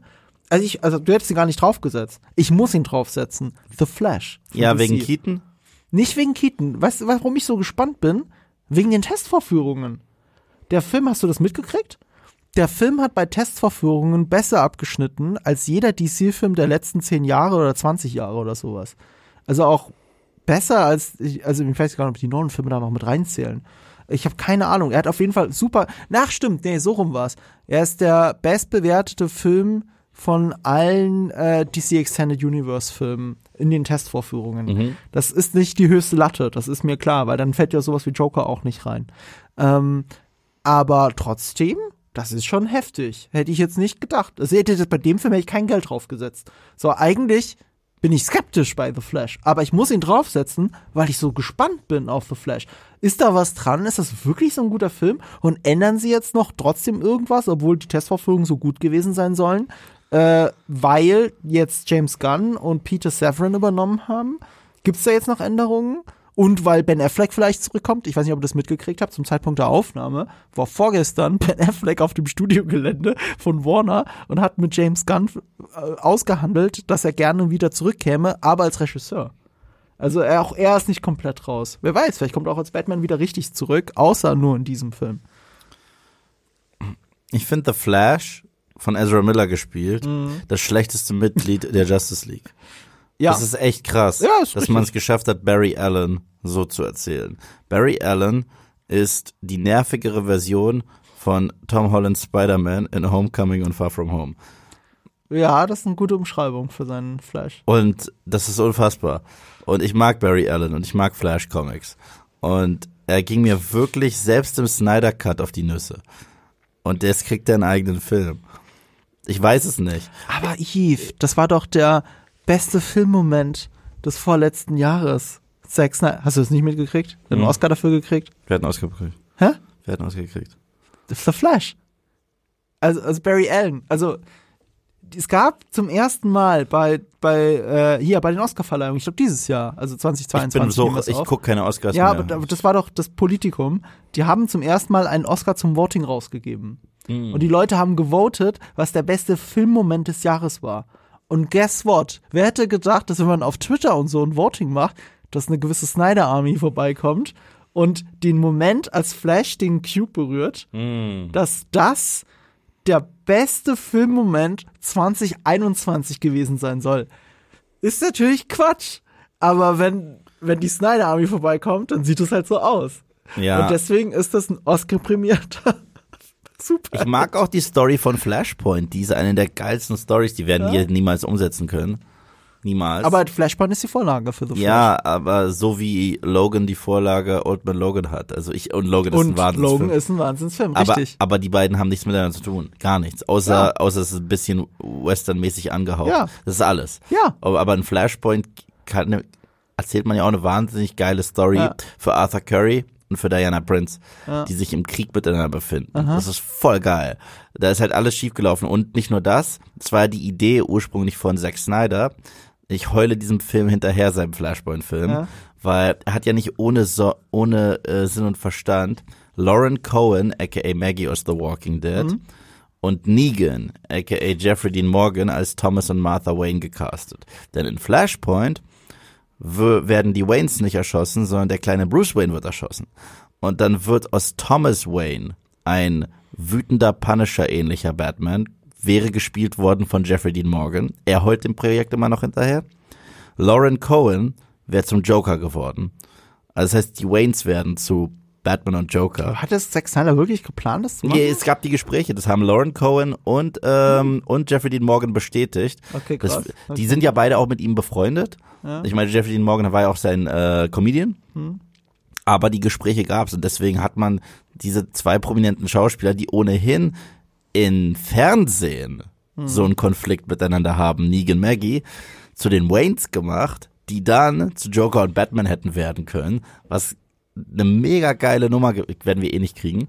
Ähm, ich freue mich schon, Michael Keaton wiederzusehen. Auf ja, jeden Fall. freue ich mich auch. Aber ich bin ja mittlerweile, das sage ich immer wieder, ich bin an dem Punkt angekommen, wo mich zu ködern mit einem Charakter, den ich mal mochte aus Filmen, die gut waren und ihn in einen Film zu stecken, der doof ist, das zieht nicht, das, die perfekte Überleitung. Ja, das sieht, das sieht nicht mehr. Die perfekte Überleitung. Ja. Weil was passiert eine Woche später? Am 30. Juni? Indiana Jones und der goldene Rollator. Äh, oh, sorry. Äh, Indiana Jones and the Dial of Destiny. Also, können wir uns darauf einigen, ist der beschissenste Titel für einen Indiana Jones Film und das, obwohl es Kingdom of the Crystal Skull gab? Ich glaube, Kingdom of the Crystal Skull ist immer noch, immer noch der schlechtere Titel. Nein. Aber nein, nein, nein, Dial of ich, Destiny ist schon nah dran. Ich sag dir, warum Kingdom of the Crystal ja. Skull nicht der dümmere Titel ist. Warum? Weil du nimmst alle Titel, die du bei Indiana Jones bis dato hast, du kannst irgendwas damit anfangen. Der erste, Raiders of the Lost Ark, ach so, die Bundeslade ist verloren gegangen. Temple of Doom. Wir kennen keinen verfluchten Tempel. Aber wir können uns vorstellen, ah, es gibt einen alten Tempel, auf dem liegt ein mhm. Fluch. Okay. Dritter, uh, The Last Crusade. Okay, Kreuzritter, oh, Heiliger Gral wahrscheinlich. Okay. Dritter, Kingdom of the Crystal Skull. Wir haben den Film nicht gesehen, aber wir wissen, okay, es gibt irgendein altes Königreich, das ein Schädel anbetet. Ergibt Sinn für Indie, also das nur auf dem Papier. Das, was draus gemacht wurde, darüber müssen wir mhm. beide nicht reden. Dial of Destiny klingt wie eine Telefonscheibe, mit der du Gott anrufen kannst. Das klingt bescheuert. Abgesehen davon, sorry, ich liebe dich, Harrison Ford, aber du bist zu alt. Du bist 80 Jahre alt. Und Indiana Jones steht für die äh, phänomenalste praktische Action. Kaufe ich nicht ab. Ich habe gesehen, was Lucasfilm macht aus meinen Legacy-Charakteren. Ich will's nicht nochmal sehen. Und ich habe den Trailer gesehen. Und ich finde das CGI nicht gut. Ich finde die Verjüngungstechnologie, die ist unglaublich. Das hast du selber in einem äh, Post gehabt, richtig. Wenn Indy da auf diesem Pferd ist, hm. boah, sieht das scheiße aus. Und, und Phoebe Waller-Bridges Charakter ist jetzt schon, okay, jetzt schon aus dem Hintern gezogen, weil er hat also eine Patentochter. Das kann nicht, selbst Shia LaBeouf, ich kann nicht fassen, dass ich das sage, selbst Shia LaBeouf, den konnte man zumindest erklären mit, Indy hat ein Kind gezeugt und wusste nicht davon, dass es existiert. Allein dessen kann ich aber eine Figur nicht beurteilen. Also, nein, nein, sorry. Ich sag, also, Last Crusade ist einer der geilsten ich, Filme der Reihe. Ich sage nicht, dass die Figur. Und die haben sich den Vater aus dem Arsch gezogen. Den Vater, nein, wir wussten, dass er einen hat aber ja, okay, aber, aber, aber wir sehen, Rolle aber wir sehen, aber Patentochter ist etwas, womit du groß wirst. Und in Temple of Doom haben sie quasi ein Adoptivkind aus, aus dem Arsch gezogen. I love you, Indy. Also, und dann wieder vergessen. Ja. Also, ich, ich weiß, nein, ich verstehe den nein, Kritikpunkt, nein, er ist, aber der er ist, trifft ist gestorben, halt als die Atombombe Filme, abgeworfen der trifft wurde. auf alle Filme der Indiana Jones Reihe zu. Ja. Das ist ja in bester Tradition. Ja, aber wie gesagt, eine ne Patentochter, da musst du halt so einen harten Hang zu haben und so weiter. Und Oder halt nicht. Und wenn die mir erklären wollen, dass es Marcus Brodys Tochter ist, Marcus Brody war schon tot in Teil 4. Ich weiß es nicht. Wie gesagt, ich, ich, ähm, ja, aber Teil 4 spielt doch auch ewig später. Was spielt Teil 4? 1955? Ja. 55, ne? Ähm, also, das ist für mich kein valider Kritikpunkt. Die Frage ist nur, ob es gut gemacht ist oder nicht. Das ja. ist halt. Und, und, und ich weiß, da sagst du James Mangold. Mein, mein großer Trust ist James Mangold, weil James Mangold noch nie schlecht abgeliefert hat. Also selbst The Wolverine, da hat er irgendwas noch gerettet. Da ist der Director's Cut sogar besser. Das glaube ich sofort. Also The Wolverine. Selbst die Deleted Scenes sind besser. The Wolverine, Logan, Ford wie Ferrari, äh, hier 10 to Juma, das, wie heißt der? der ist äh, ja, 9 10 to Juma. 9 10 to Juma. 310, 310. 310 to Juma, der ist super. Ja, alles ähm, geile Filme. Äh, hier, ähm, hat er nicht auch äh, Walk the Line gemacht? Ja, Walk der the Line hat er gemacht, das war so ein großer Durchbruch. Also um, ähm, Ford wie Ferrari ist für mich so einer der besten Filme der letzten Jahre. Der ist super. Ich liebe diesen Film. Aber halt ich weiß halt, ähm, ich sehe es halt in diesem Korsett, ja. sehe ich es gerade nicht. Ähm, ich lasse mich gerne vom Gegenteil überzeugen. Bisher muss ich einfach sagen, ich habe einen Indiana Jones Trailer gesehen mhm. und ich war danach nicht gehypt. Und ich war gehypt nach dem Trailer mhm. für Kingdom of ich the Crystal auch. Skull. Der Trailer und der erste Teaser-Trailer, wo Indy die Mütze im Schatten aufzieht, in der Silhouette. Die Mütze, bitteschön, der Fedora-Hut. Den Fedora-Hut aufzieht. Mega geil. Ich liebe diesen aller, allerersten Indiana Jones 4 Teaser-Trailer. Mhm. So. Aber dafür ist, funktioniert der Film für mich nur 15 Minuten lang. Mhm. So, und ich hab's lieber umgekehrt. Ich hab's lieber umgekehrt, dass der Teaser-Trailer mich nicht so hype. Du fandest es Film nicht toll, dass Shia LaBeouf mit Affen durch die Gegend schwingt? Nein, das fand ich nicht toll. Ich fand alles toll bis zum Kühlschrank. Okay. Du fandest es aber auch schon davor diese CGI-Gopher cool, die immer rausgucken. Das ist eine dumme, das ist eine dumme Sache gewesen, aber ich fand, ich mag den Anfang wirklich von Kingdom Crystal, mhm. Crystals halt. Den kann ich verzeihen. Ich, ich kann diese, auch diese CGI-Wesen, okay. Spielbe äh, Spielzeug, Spiel, Spielberg. Spielzeug, Lucas war wieder am Start. Schwierig. Es, es, es gibt ja so lustige ja. äh, ähm, Gerüchte vom, vom Set von damals, so dass Spielberg eine Idee hatte und George Lucas meinte, meinte und dann haben wir Aliens. Und Spielberg meinte, nee. Und er meinte, okay, nennen wir sie extra Wesen. Also, nee. Und dann interdimensionelle Wesen. Okay, Lucas, du kriegst deine Aliens. So. Und, äh, das klingt sehr erfunden. Ja, aber ich Am aber, Set erst. Nee, nicht am Set, nicht am Set, aber wenn die sich. Äh, Ach so. Aber ich kann es mir schon vorstellen, dass im Schaffensprozess okay. George Lucas immer wieder. Nee, der Schaffensprozess war ein riesen Clusterfuck. Das ist der große Unterschied zwischen 4 und 5. Mhm. Der Schaffensprozess, ähm, also 5 ist eigentlich auch ein Clusterfuck, aber ein anderer Clusterfuck. Ähm, beim vierten Film sind sehr viele Interessen aufeinander gestoßen. Hauptsächlich die von Lucas, Harrison Ford und Spielberg. Mhm. Und jeder hat unterschiedliche Drehbuchversionen, weil seit den 90er Jahren schreiben sie an einem vierten Teil, mhm. unterschiedliche Drehbücher bevorzugt. Und David Köpp, der ja auch Jurassic Park geschrieben hat oder umgesetzt hat, äh, äh, adaptiert hat, der hat das ja dann zu einem Drehbuch verheiratet. Und wenn du Kingdom of the Crystal Skull schaust, siehst du, das sind mehrere Filme in einem. Ja. Und du siehst auch jedes Mal, welcher Film von wem präferiert wurde. Ja. Aliens, Lucas.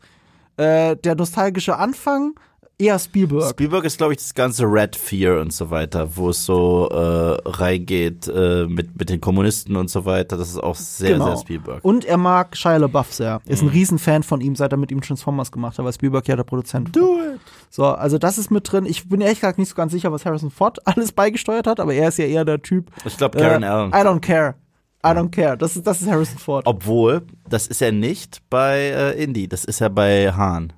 Tatsächlich ist er dieses I don't care, hat er es viel krasser bei Hahn als bei Indie. Äh, Bei Indie ist er, hat jetzt auf der Bühne geweint. Deswegen hat er ja auch so viel äh, mitgeredet bei dem vierten, ne? Und dann kommt dieser Clusterfuck bei raus. Der fünfte ist jetzt schon deswegen ein Clusterfuck, weil er sollte Spielberg machen. Und, äh, und sie haben ewig an den Drehbüchern gesessen, sie haben sie weggeschmissen und so weiter. Dann kam James Mangold dazu und hat ein komplett neues Skript gemacht. Das ist der Clusterfuck dahinter. Aber jetzt hast du mit James Mangold einen Autorenfilmer. Das war ja nicht mal Spielberg. Der hat normalerweise nichts mit den Drehbüchern zu tun von Indiana Jones. Deswegen bin ich gespannt. The Benefit of the Doubt habe ich bei diesem Film und viele Sachen im Trailer mochte ich auch sofort. Aber du hast recht. Also manche Sachen wie das Gesicht von Harrison Ford auf dem Pferd drauf. Der Vorteil war, man hat gesehen, das war schon ein echtes Pferd vor Greenscreen aufgenommen. Der Hintergrund ist halt wieder künstlich, aber es war okay. Sein Gesicht war drauf gemacht, aber schlecht. Hoffentlich besser, weil sie haben noch ein halbes Jahr Zeit und der Film ist schon lange abgedreht. Hoffentlich ist das nur Work in Progress. Dann ist aber dumm von euch, dass ihr das veröffentlicht, das erstes Material. Nicht sehr clever. Es kann alles passieren. Es kann geil sein, es kann leider so scheiße sein wie der vierte und wir werden es sehen. Kann auch sein, dass es wie Die Hard ist, dass wir dann, nachdem wir Teil 5 gesehen haben, sagen, ey, so schlecht war Teil 4 ja doch nicht. Das kann passieren. Oh, das, nein, nein, nein. Es kann, ich, ich nicht. sag nicht, dass es glaub wird, aber ich sag, es kann. Was mich gewundert hat, ist, dass Salat zurück ist. Ja. Weißt du warum? Nee. Ich habe mit John Rice Davis 2015 geredet. Ja. Also kurz vor The Force Awakens. Es war beim Dreh von äh, ähm, Star Citizen Squadron 42. Das ist ein Singleplayer-Spiel. Mhm. Das sollte im selben Herbst noch rauskommen. Ist bis heute nicht erschienen. Soll dieses Jahr, äh, nächst, äh, 2023, glaube ich, tatsächlich endlich mal kommen. Da spielen eine Menge Leute mit. Gary Oldman, ähm, Mark Hamill, er, ach, was weiß ich, wer noch alles. So. Und äh, in der Drehpause hatte die GameStar ein Interview mit ihm. Das war Michi Obermeier. Grüße gehen raus an den Kollegen. Und ich war der Kameramann. Ich habe das gefilmt, das Interview. Das ging noch fünf Minuten, zehn Minuten. Und als es vorbei war, saßen wir dann noch 15 Minuten lang und haben geredet. Und das war eines der coolsten Promi-Gespräche, die ich je hatte. Das war das Gespräch, das ich noch nicht gemeint habe. als John Davis? habe. Ja. Also, das war so, auch persönlich teilweise. Es ging um Christopher Lee. Und er war zu dem Zeitpunkt schon tot, aber keiner wusste es. Er war eine Woche vorher gestorben, aber es war noch nicht offiziell. Wir haben über Christopher Lee geredet, über den Dreh von Herr der Ringe und so. Das war richtig cool. Geiles Gespräch. Und er saß da und war der festen Überzeugung, dass es heutzutage falsch wäre, einen Araber zu spielen. Dass er einen Araber spielt, ist nicht in Ordnung. Und auch einer der Gründe, warum er, obwohl er gefragt würde für Indiana Jones 4, Nein gesagt hat. Und jetzt ist er auf einmal in dem Trailer drin. Und ich habe so, what the fuck? Hat er doch seine Meinung geändert? Was ist hier passiert? Paycheck. Genug Geld? Ja, aber sie haben ihm auch schon viel Geld für, für, für, für den vierten Teil Aber angeboten. vielleicht hat ihm einfach das Drehbuch richtig gefallen. Es ist einfach ein wahnsinnig respektvolles Drehbuch. Das Ding halt bei Teil 4 wäre gewesen, er sollte wohl nur in der letzten Szene vorkommen. Ja. Es kann sein, dass er auch als Schauspieler zu sich gesagt hat, nee, für sowas komme ich nicht zurück. Also entweder richtig oder gar nicht. Aber er hat auch gemeint, dass es nicht in Ordnung, also er kann sich, oder das ist das Witzige, er hat sich auch ein bisschen zweideutig ausgedrückt. Es kann auch sein, dass er gemeint hat, es ist in der heutigen Gesellschaft nicht okay, dass er so eine Rolle spielt. Aber er selber würde es. Ja. Das kann sein. Ähm, da habe ich nicht nachgefragt. Ich war so sehr in dem Lauschmodus. Ich saß wirklich mit verschränkten Beinen auf dem Boden so vor ihm und habe mir wie ein kleines Kind im Kindergarten einem Märchenonkel zugehört, wie er geredet hat. Es war wirklich genau so. Und äh, ich war überrascht, dass er zurückkommt. Und dafür muss es Gründe geben. Und das ist nicht nur der Paycheck, weil in Indiana Jones 4 haben sie ihn auch sehr viel Geld für eine Szene angeboten. Und für einen vollen Kühlschrank machen Schauspieler sehr viel. Und er hat es aber nicht gemacht. Er hat abgelehnt. Und äh, hier macht er es. Wie gut ist das Drehbuch oder wie hoch war der Paycheck? Ich weiß es nicht. Ja, ich bin, wie gesagt, skeptisch. Sehr skeptisch. Aber mal gucken, ich lasse mich gerne vom Gegenteil überzeugen. Was mich dazu bringt zu der äh, zu Q3 und zwar dem 14. Juli, äh, einem Film, der für mich jetzt schon eine safe Nummer ist, weil die ganze Reihe für mich mit Abstand, ich weiß, da sind wir nicht einer Meinung, von Teil 2 eine safe Nummer ist und das ist die Mission Impossible Reihe. Ach so, weil ich Teil 2 mag. Mhm. Ja, siehst du, dann bin ich doch mehr an, äh, der Meinung, dass es eine safe Nummer ist als du. Und Ich finde, jeder Film ist in Ordnung. Ich finde find die alle cool und ich finde seit Mission Impossible 3 von Abrams äh, sind sie jedes Mal Action-Spektakel, die jedes Mal so unfassbare Stunts bieten, die jedes Mal so Adrenalin pumpen, dass selbst wenn die Story, die eh immer die gleiche ist und ein bisschen doof ist, äh, mir egal ist. Weil was wir da kriegen, ist diese Hingabe von einem Action-Künstler namens Tom Cruise, dass ich äh, total, total aus dem Häuschen bin, wenn ein neuer Mission Impossible Film rauskommt. Äh, Ghost Protocol fand ich super, äh, Rogue Nation fand ich super. Was war der letzte? Äh, was war der letzte? Der Fallout war der letzte. Den fand ich auch super. Da gehen wir halt auseinander. Ja. Ich bin großer, großer Mission Impossible Fan. Und das zwar nicht nur wegen den Filmen, sondern seit der Serie. Mhm. Nicht mal die 60er-Jahre-Serie, da habe ich auch ein bisschen reingeschaut, finde ich auch cool.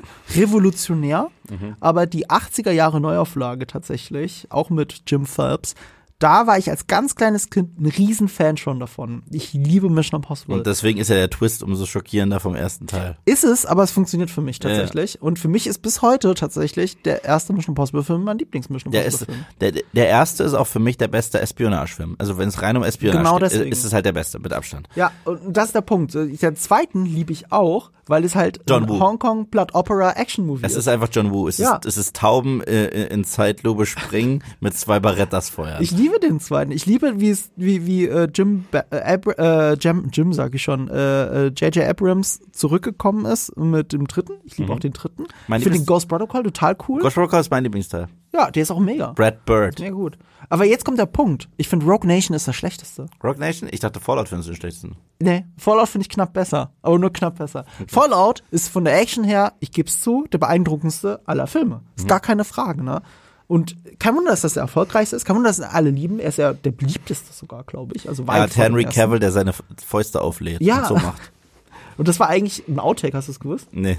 Also, es ist ist nicht ein Outtake, es war nicht Teil der Ja, Szene. es war so vorbereitet. Es war, Ja. genau, okay, Achtung, wir legen jetzt los. Ne? Und er macht diesen hier und sie haben das dann einfach reingeschnitten. So, auch geil. So, er wollte nur in Stellung gehen für das, was jetzt passiert. Aber das hat einfach so gut gepasst, dass sie das benutzt haben. Ähm, Und die sind ja beide, also fünf und sechs sind beide von Chris McQuarrie. genau, und jetzt die neuen ja auch. Dead Reckoning, Part 1 und Part 2. Die haben das zweigeteilt. Das ist das Breaking Dawn der Mission Impossible Filme jetzt, was wir kriegen. Weißt weißt du, was ich, was ich, was ich dem so lasse, dem Chris McQuarrie? Ja. Die Mission Impossible Filme, was die immer so besonders gemacht haben, meiner Meinung Ja. nach, war wirklich jeder Regisseur hat was Neues mit reingebracht, dass sie ein bisschen frisch wirken, neuer Genau. Stil, weißt du? Zum Beispiel, ähm, JJ's Lensflares Ja. und im Grunde genommen ist es ja eine lange Episode von Alias. Mhm. So, das hat übrigens äh, Tom Cruise hat JJ approached und gesagt, er ist ein Riesenfan von Alias. Ja. Und so kam es dazu. Teil 4, der Brad Bird, der hat auch so den Brad Bird hum Humor drin. Was ich cool finde ist, Ja. äh, Chris McQuarrie hat 5 und 6 gemacht, Mhm. aber es geschafft, dass die nicht den eins zu eins gleichen Stil haben. Rogue Nation ist Mhm. anders als Fallout und das finde ich cool. Hätte ich nicht gedacht. Ich finde es schon super Ich finde, die sind sich nicht zu ähnlich. Ja, also ich finde, man merkt schon, das war immer der Approach bei dem Mission Impossible Film, der ursprünglich von Tom Cruise. Jeder Film ist anders, jeder Film hat eigene Tonalität. Das hat er angefangen aufzugeben mit Mission Impossible 3. Weil ab seitdem produziert Bad Robot alle Filme. Und dann ist der Look schon sehr ähnlich von allen. Böse Stimmen nennen die äh, Bad Robot äh, Firma Bad Reboot.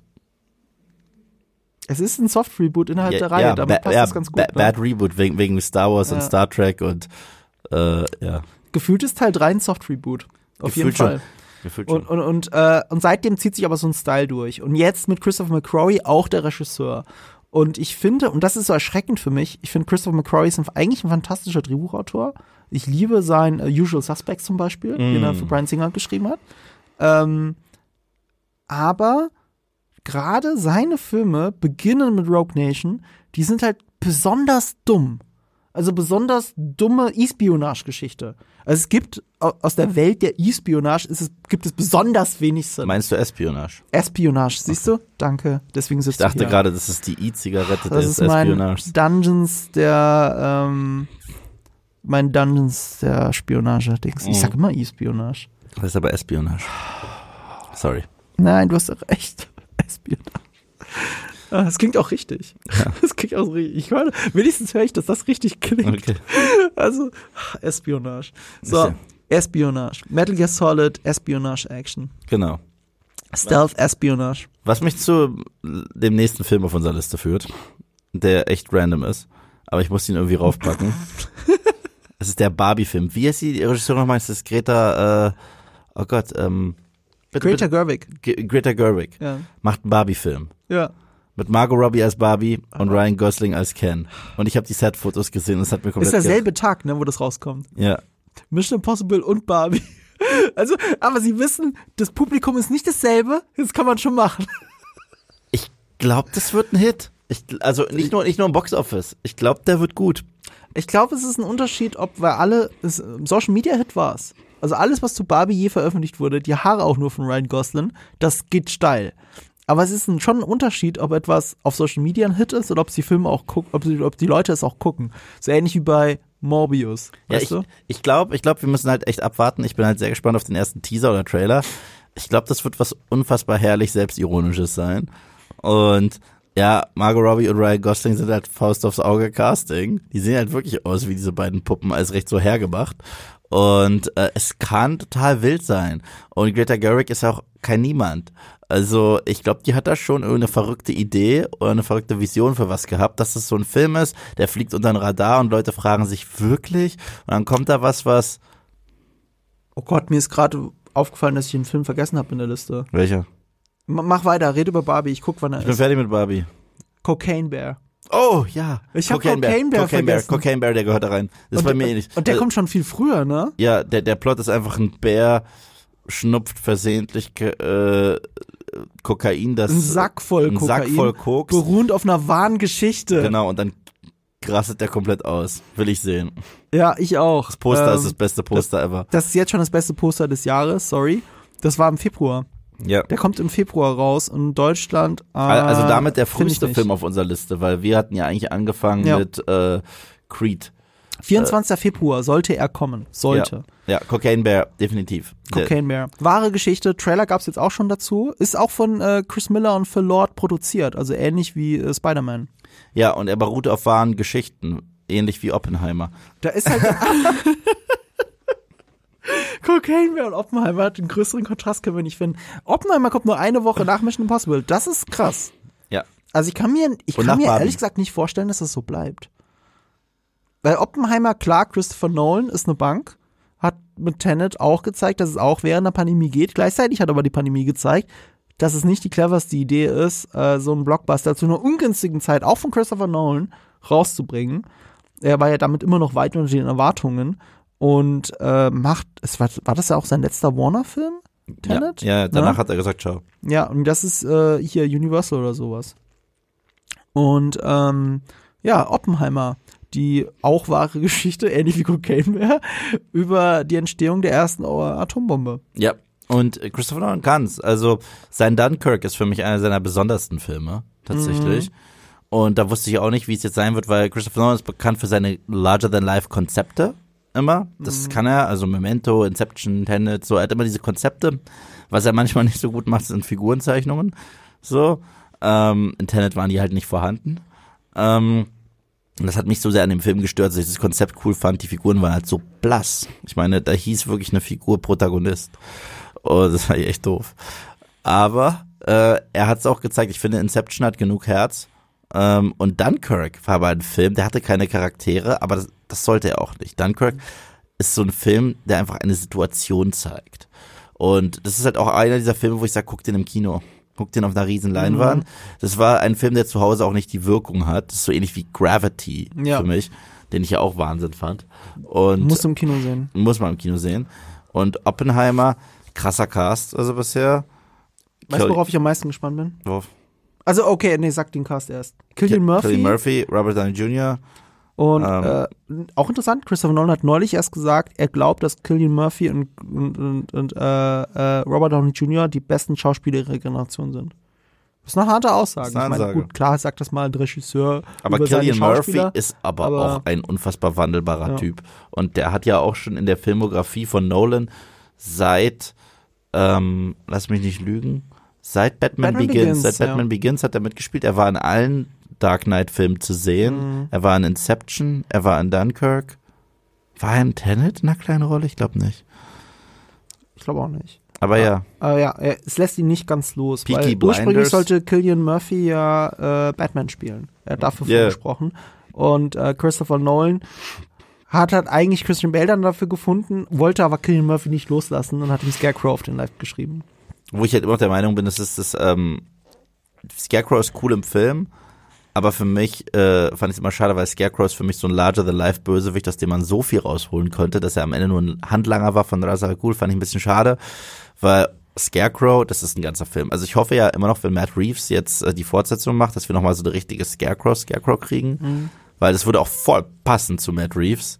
Ich meine, es ist ein Typ, der mit dir Angst von dir spielt und Angst ist auch ein Thema in der Matt Reeves ähm, äh, Saga hier von The Batman, deswegen ja. Darf man gespannt sein. Ähm, aber die größte News dazu kam erst die Tage, wieder zum Zeitpunkt der Aufnahme, über Oppenheimer. Hast du sie mitgekriegt? Christopher Nolan. Ah, ja, ja, ja, er will, er will, ein, er, will die äh, Explosion nicht mit CGI machen. Also, Oder er hat sie nicht mit CGI gemacht, weil er hat ja schon abgedreht. er hat was in die Luft gejagt. Also, es, natürlich wird eine Atomexplosion gezeigt Ja. in dem Film, weil what else, darum gehe ich doch rein. Aber sie ist nicht CGI. Und wir fragen uns alle so, what the fuck? Also, ich, Habt ich, ihr hab, die Szene schon gedreht? ich habe noch zu Sebastian gemeint, ähm, es gibt Aufnahmen von diesen Bunkerbuster-Bomben, so Mother of All Bombs oder wie sie Moabs, wie die Amerikaner sie nennen. Wenn die explodieren, sieht es teilweise aus wie ein Atompilz. Ich glaube, es ist technisch möglich, eine Explosion zu erzeugen, die so aussieht wie ein Atompilz. Frage ist, in welcher Größe, weil er ist ja auch ein Miniaturfan, also könnte ich mir das vorstellen, dass das möglich ist. Könnten wir, wir, wir können ihm aber auch zutrauen, dass er einfach eine, eine Atombombe zündet. Ich glaube, Christopher Nolan ist alles zu diesem Zeitpunkt zuzutrauen. Aber genau deswegen lieben wir ihn. Genau deswegen lieben wir ihn. Also Ja, ich fand's auch geil, dass er bei The Dark Knight Rises, bei dieser Szene, wo die Polizei und Banes Söldner aufeinander zurennen, diese Szene wurde genannt kontrolliertes Chaos. Was ich damit meine ist, es wurde nicht ein einziger Extra, also ein äh, Komparse mit CGI hinzugefügt. Das sind alles einfach derartig gigantische Menschenmengen, die aufeinander losrennen. Das macht er einfach. Und ich, ich habe davor so Respekt. Wovor ich auch Respekt habe, ist Dune. Und Part 2 erwartet uns am 3. November. Ja. Dazu müssen wir gar nicht mehr so viel sagen, außer hört euch unseren Spoiler-Talk, unseren normalen Talk an. Sie haben die Tage abgedreht. Ja. Zum Zeitpunkt der Aufnahme wurde Dune gerade abgedreht. Und ich bin auch so gespannt wegen den ganzen neuen Rollen, die dazukommen. Christopher Walken als der Imperator. Geile, Well, you geiler know, Pick. Aber es ist ein geiler Pick. it's crazy. Und äh, hier, der Dude, der Elvis gespielt hat. Wie heißt der nochmal? Oh Gott, äh, ja, der spielt auch Tex in Once Upon a Time in Hollywood. So, you were weiß on a nicht? Ich bin so horsey. schlecht mit Namen. You are on a horsey, ja, stimmt. Äh, Austin Butler. Ja. Austin Butler, äh, auch ein geiler Cast. Mhm. Ja, Ich habe mir ja damals noch gewünscht, wenn du dich erinnerst, in unserem Podcast, dass es Robert Pattinson wird, Mhm. weil Timothy Chalamet und Robert Pattinson in dem Film The King Mhm. unglaublich gut aneinander clashen. Das fand ich ach, herrlich. Das ist mein Lieblings. Hast du den gesehen? Ah, ich habe ich hab Clips Ich glaube, ein cooles Kontrastprogramm zu äh, deiner Twilight, zu deinem Twilight Rewatch. Wieso, im willst, Anschluss willst, du etwas sagen, dass Twilight nicht gut ist? Ähm, es ist interessant, wie äh, Robert Pattinson da mit seinem Image spielt. Mhm. Und auch wenn es unglaublich aufgesetzt und albern wirkt, was er da spielt in The King. Einen schnüseligen Franzosen spielt er, ne? Ja, mit dieser langen äh, blonden Mähne, ne?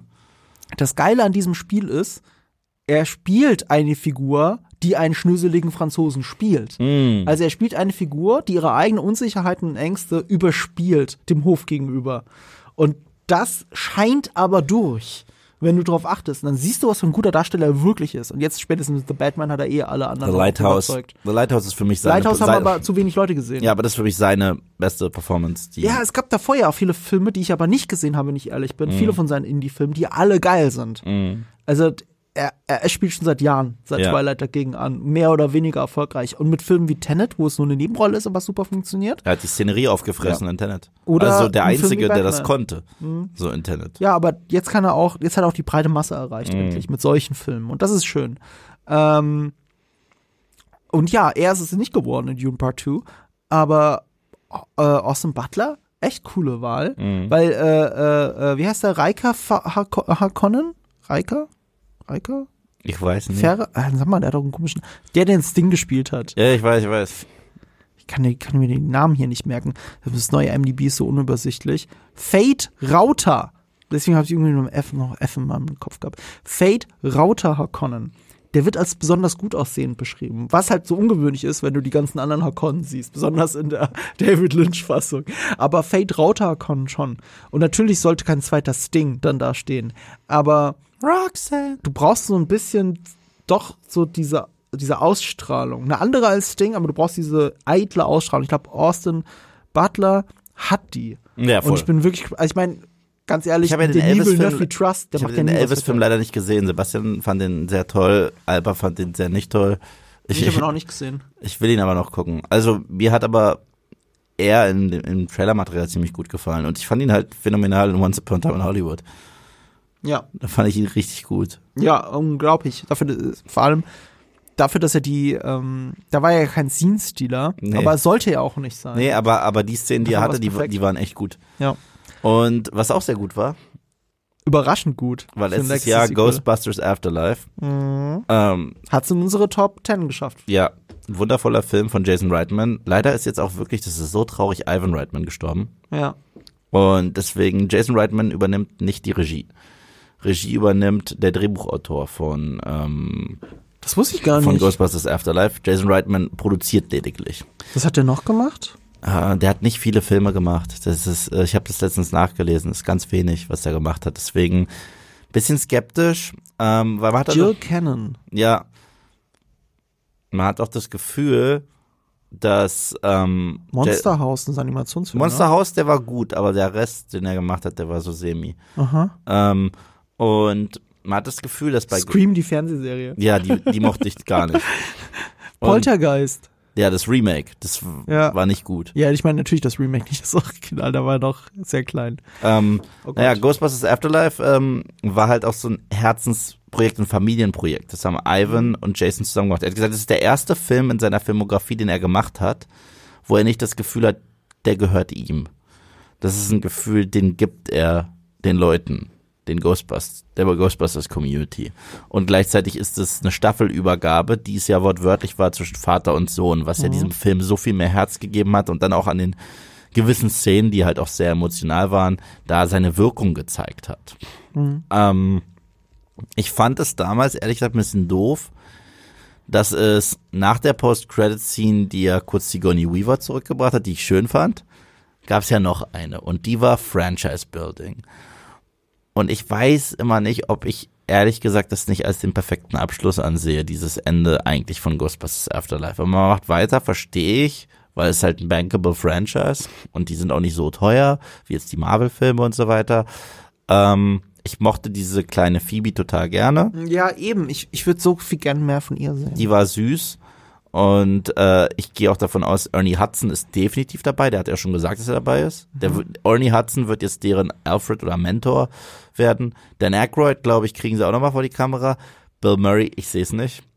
Bill Murray ist ja der Harrison Ford der Ghostbusters. Also wenn Harrison Ford sagt, danke, kein Star Wars, lass mich in Ruhe, ist ja Bill Murray so ähnlich mit Ghostbusters. Deswegen hat es ja auch so lange gedauert, bis sie einen Film kriegen, wo die alle nochmal äh, auftauchen. Und Annie Potts vielleicht, weiß ich nicht. Ähm, es kann nett werden. Also ich, ich, ich will optimistisch bleiben, aber ich war so zufrieden mit Afterlife als Punkt unter die Nummer, als Satzende, dass ich nicht weiß, ob ich davon noch mehr brauche. Dafür war mir das Ende zu offen von Afterlife. Aber nur wegen der Post-Credit für mich. Das nee, für mich auch wirklich dieses Fahren von dem Auto zurück nach New York. Das aber selbst das Fahren mit dem Auto nach New York kam, nachdem Ja. der Titel schon zu sehen war. Und das ist das Ding. Ja, aber Weil, weil weißt du, es war auch eine Form von Post-Credit-Scene. Es war eine Mid-Credit. Weil der Film Ja, okay. endet mit For Harold, dann steht da Ghostbusters Ja. und dann geht die Musik los des Klassikers und dann kommt halt noch mehr. Und da merkst du auch ganz genau, das, was dann noch mehr kommt, da war das Studio halt sehr interessiert. Ich war schon ein bisschen skeptisch, als der Film losging mit A Ghost Core Corporation. Ich so, oh, ihr habt jetzt euer eigenes Production Studio, ihr wollt ein mega Franchise wieder launchen. ah, Weißt du so? Und äh, da war ich damals im Studio schon so, äh, im Kino so, ah, wirklich? Aber mal gucken. Also ich liebe Afterlife. Ich habe den tatsächlich letzt, vorletzte Woche nach Ewigkeiten mal wieder gesehen. Und der hat immer noch nichts von seiner Nach Wirkung Ewigkeiten verloren. ist nur nach einem Jahr. Ja, Das ist krass, ne? Aber ja, der ist sehr gut. der Ich hat nichts den. von seiner Wirkung verloren. Carrie Coon ist halt auch unfassbar super. Übrigens, The Leftovers sollte man mit ihr gucken und sie ist so eine Wucht, diese Schauspielerin. Also diese Frau kann dich zum Heulen bringen. Äh, Wahnsinn. Und Paul Rudd ist eh immer for the win. Ich glaube auch, dass er nochmal da sein wird, weil Der ist echt eine Bereicherung dafür. Paul Rudd ist eine Bereicherung für Braucht mehr alles. Screentime. Paul Rudd ist eine Bereicherung für alles. Der ist, der, ich, ich liebe Paul Rudd. Äh, und äh, deswegen mag ich halt auch die Ant-Man-Filme, weil ich mag Paul Rudd so gerne. Mhm. Aber ja. Das wäre ein schöner Abschluss fürs Jahr. Aber, aber, aber, aber, also Dune, haben wir gesagt, November, ähm, Untitled, das a- offiziell immer noch Untitled Ghostbusters Afterlife Sequel, so heißt es auf IMDb immer noch, ist am 20. Dezember. Die Tatsache, dass es ein Jahr vor Release es immer noch Untitled Ghostbusters Afterlife Sequel heißt, ist immer ein Indikator dafür, dass es gar nicht kommt zu dem Zeitpunkt. Oder dass sie irgendwas mit dem Titel machen wollen, wo sie sich noch nicht sicher sind. Ja, das stimmt. Ähm, aber ich bin trotzdem skeptisch. A ob das Spangler bis dahin Story. Passiert. Ich bin, ich bin sehr skeptisch, dass es bis dahin wirklich passiert. Äh, gucken wir mal. Es wäre natürlich ein perfekter Rele Release, also Zeitpunkt. Also einfach im Dezember. Ähm, schade. Werden wir sehen. So, ihr werdet auch festgestellt haben, jetzt wo wir am Ende des Jahres angekommen sind, 2023, dass einige Sachen nicht drauf sind, auf die ihr euch vielleicht gefreut habt. Ich will sie nur noch mal erwähnt haben, für alle, die sich trotzdem drauf freuen, aber wir sind gar nicht so hyped. Shazam 2, was mich wundert, weil du mo mochtest Shazam 1 so. Ich finde den ersten Shazam tatsächlich wundervoll. Ich, mich hat aber der Trailer überhaupt nicht wirklich angesprochen zu Teil 2, muss ich sagen. Ich habe ihn gesehen Ich habe vergessen, dass es einen Trailer gab. Ja. Ich hab ihn gesehen. ich hab's und vergessen. der hat mich halt wirklich nicht so angesprochen. Der erste hat mich wirklich äh, sehr, sehr, sehr positiv überrascht, aber ja, der, der nächste Film auf unserer Liste ist Wonka, eine weitere Geschichte von Willy Wonka mit Timothy Chalamet in der Rolle. Und nur wegen Timothy Chalamet würde ich überhaupt das gucken. Aber ich, ich, wie häufig noch, ist meine Frage. Wie Ja, häufig noch? Aquaman 2, Ich fand den ersten beim zweiten Mal gucken besser. Ich habe tatsächlich ein Herz für den, aber es ist kein Film, auf den ich je gehypt wäre. genau. Ich mag den, ich mag den, Eis, ich mag den ersten auch mehr, als man sollte, finde ich. Aber äh, ich bin nicht gehypt. Und zumal jetzt über den diesen DC-Film immer so das Damoklesschwert hängt und das letzte Mal. Genau. So, äh, Fast X. ich auch Don't get too invested. Ja. Fast X, das ist der One Last Ride nach dem One Last Ride nach dem One Last Ride bevor dem One Last Ride. Ähm, also Teil 9 hat meine Gehirnzellen vernichtet. Ich, also ich kann nicht mehr. Ich habe schon lange damit aufgehört. Ja, aber die, also wir können halt Wetten abschließen, wie beschissen der wird so. The Marvels kommt, um einen größeren Marvel-Film zu nennen, äh, auf den wir eigentlich gar nicht so hyped sind, obwohl wir mögen ja Miss Marvel.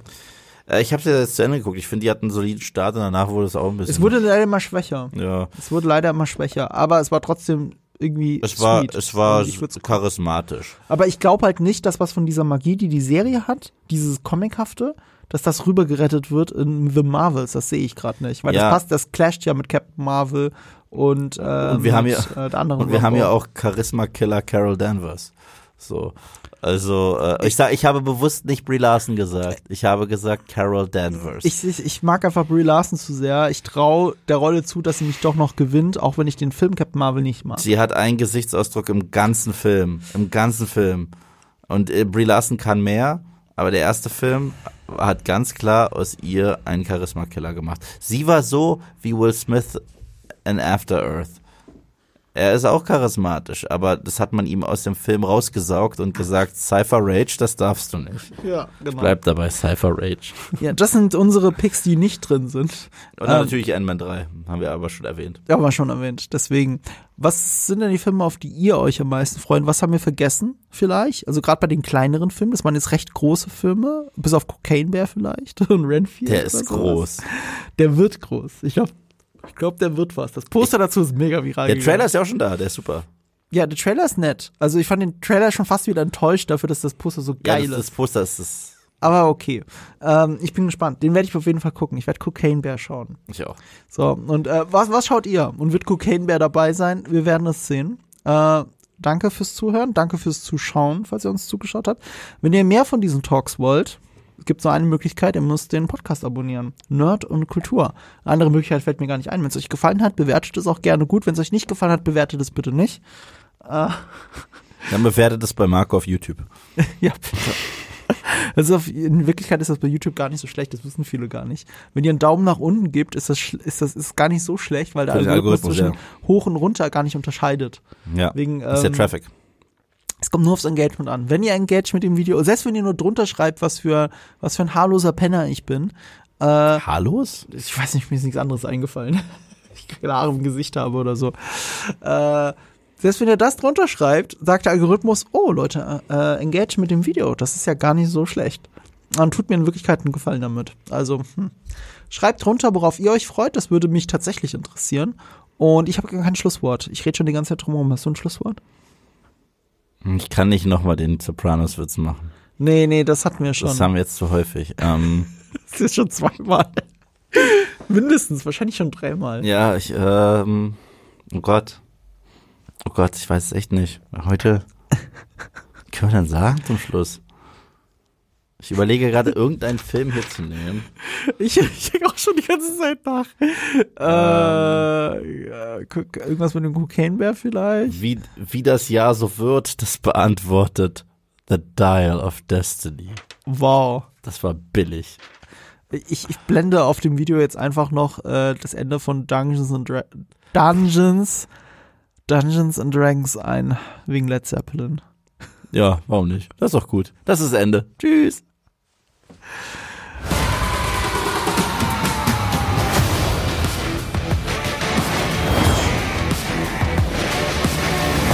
What is it exactly that you bring to this? I'm a planner. I make plans.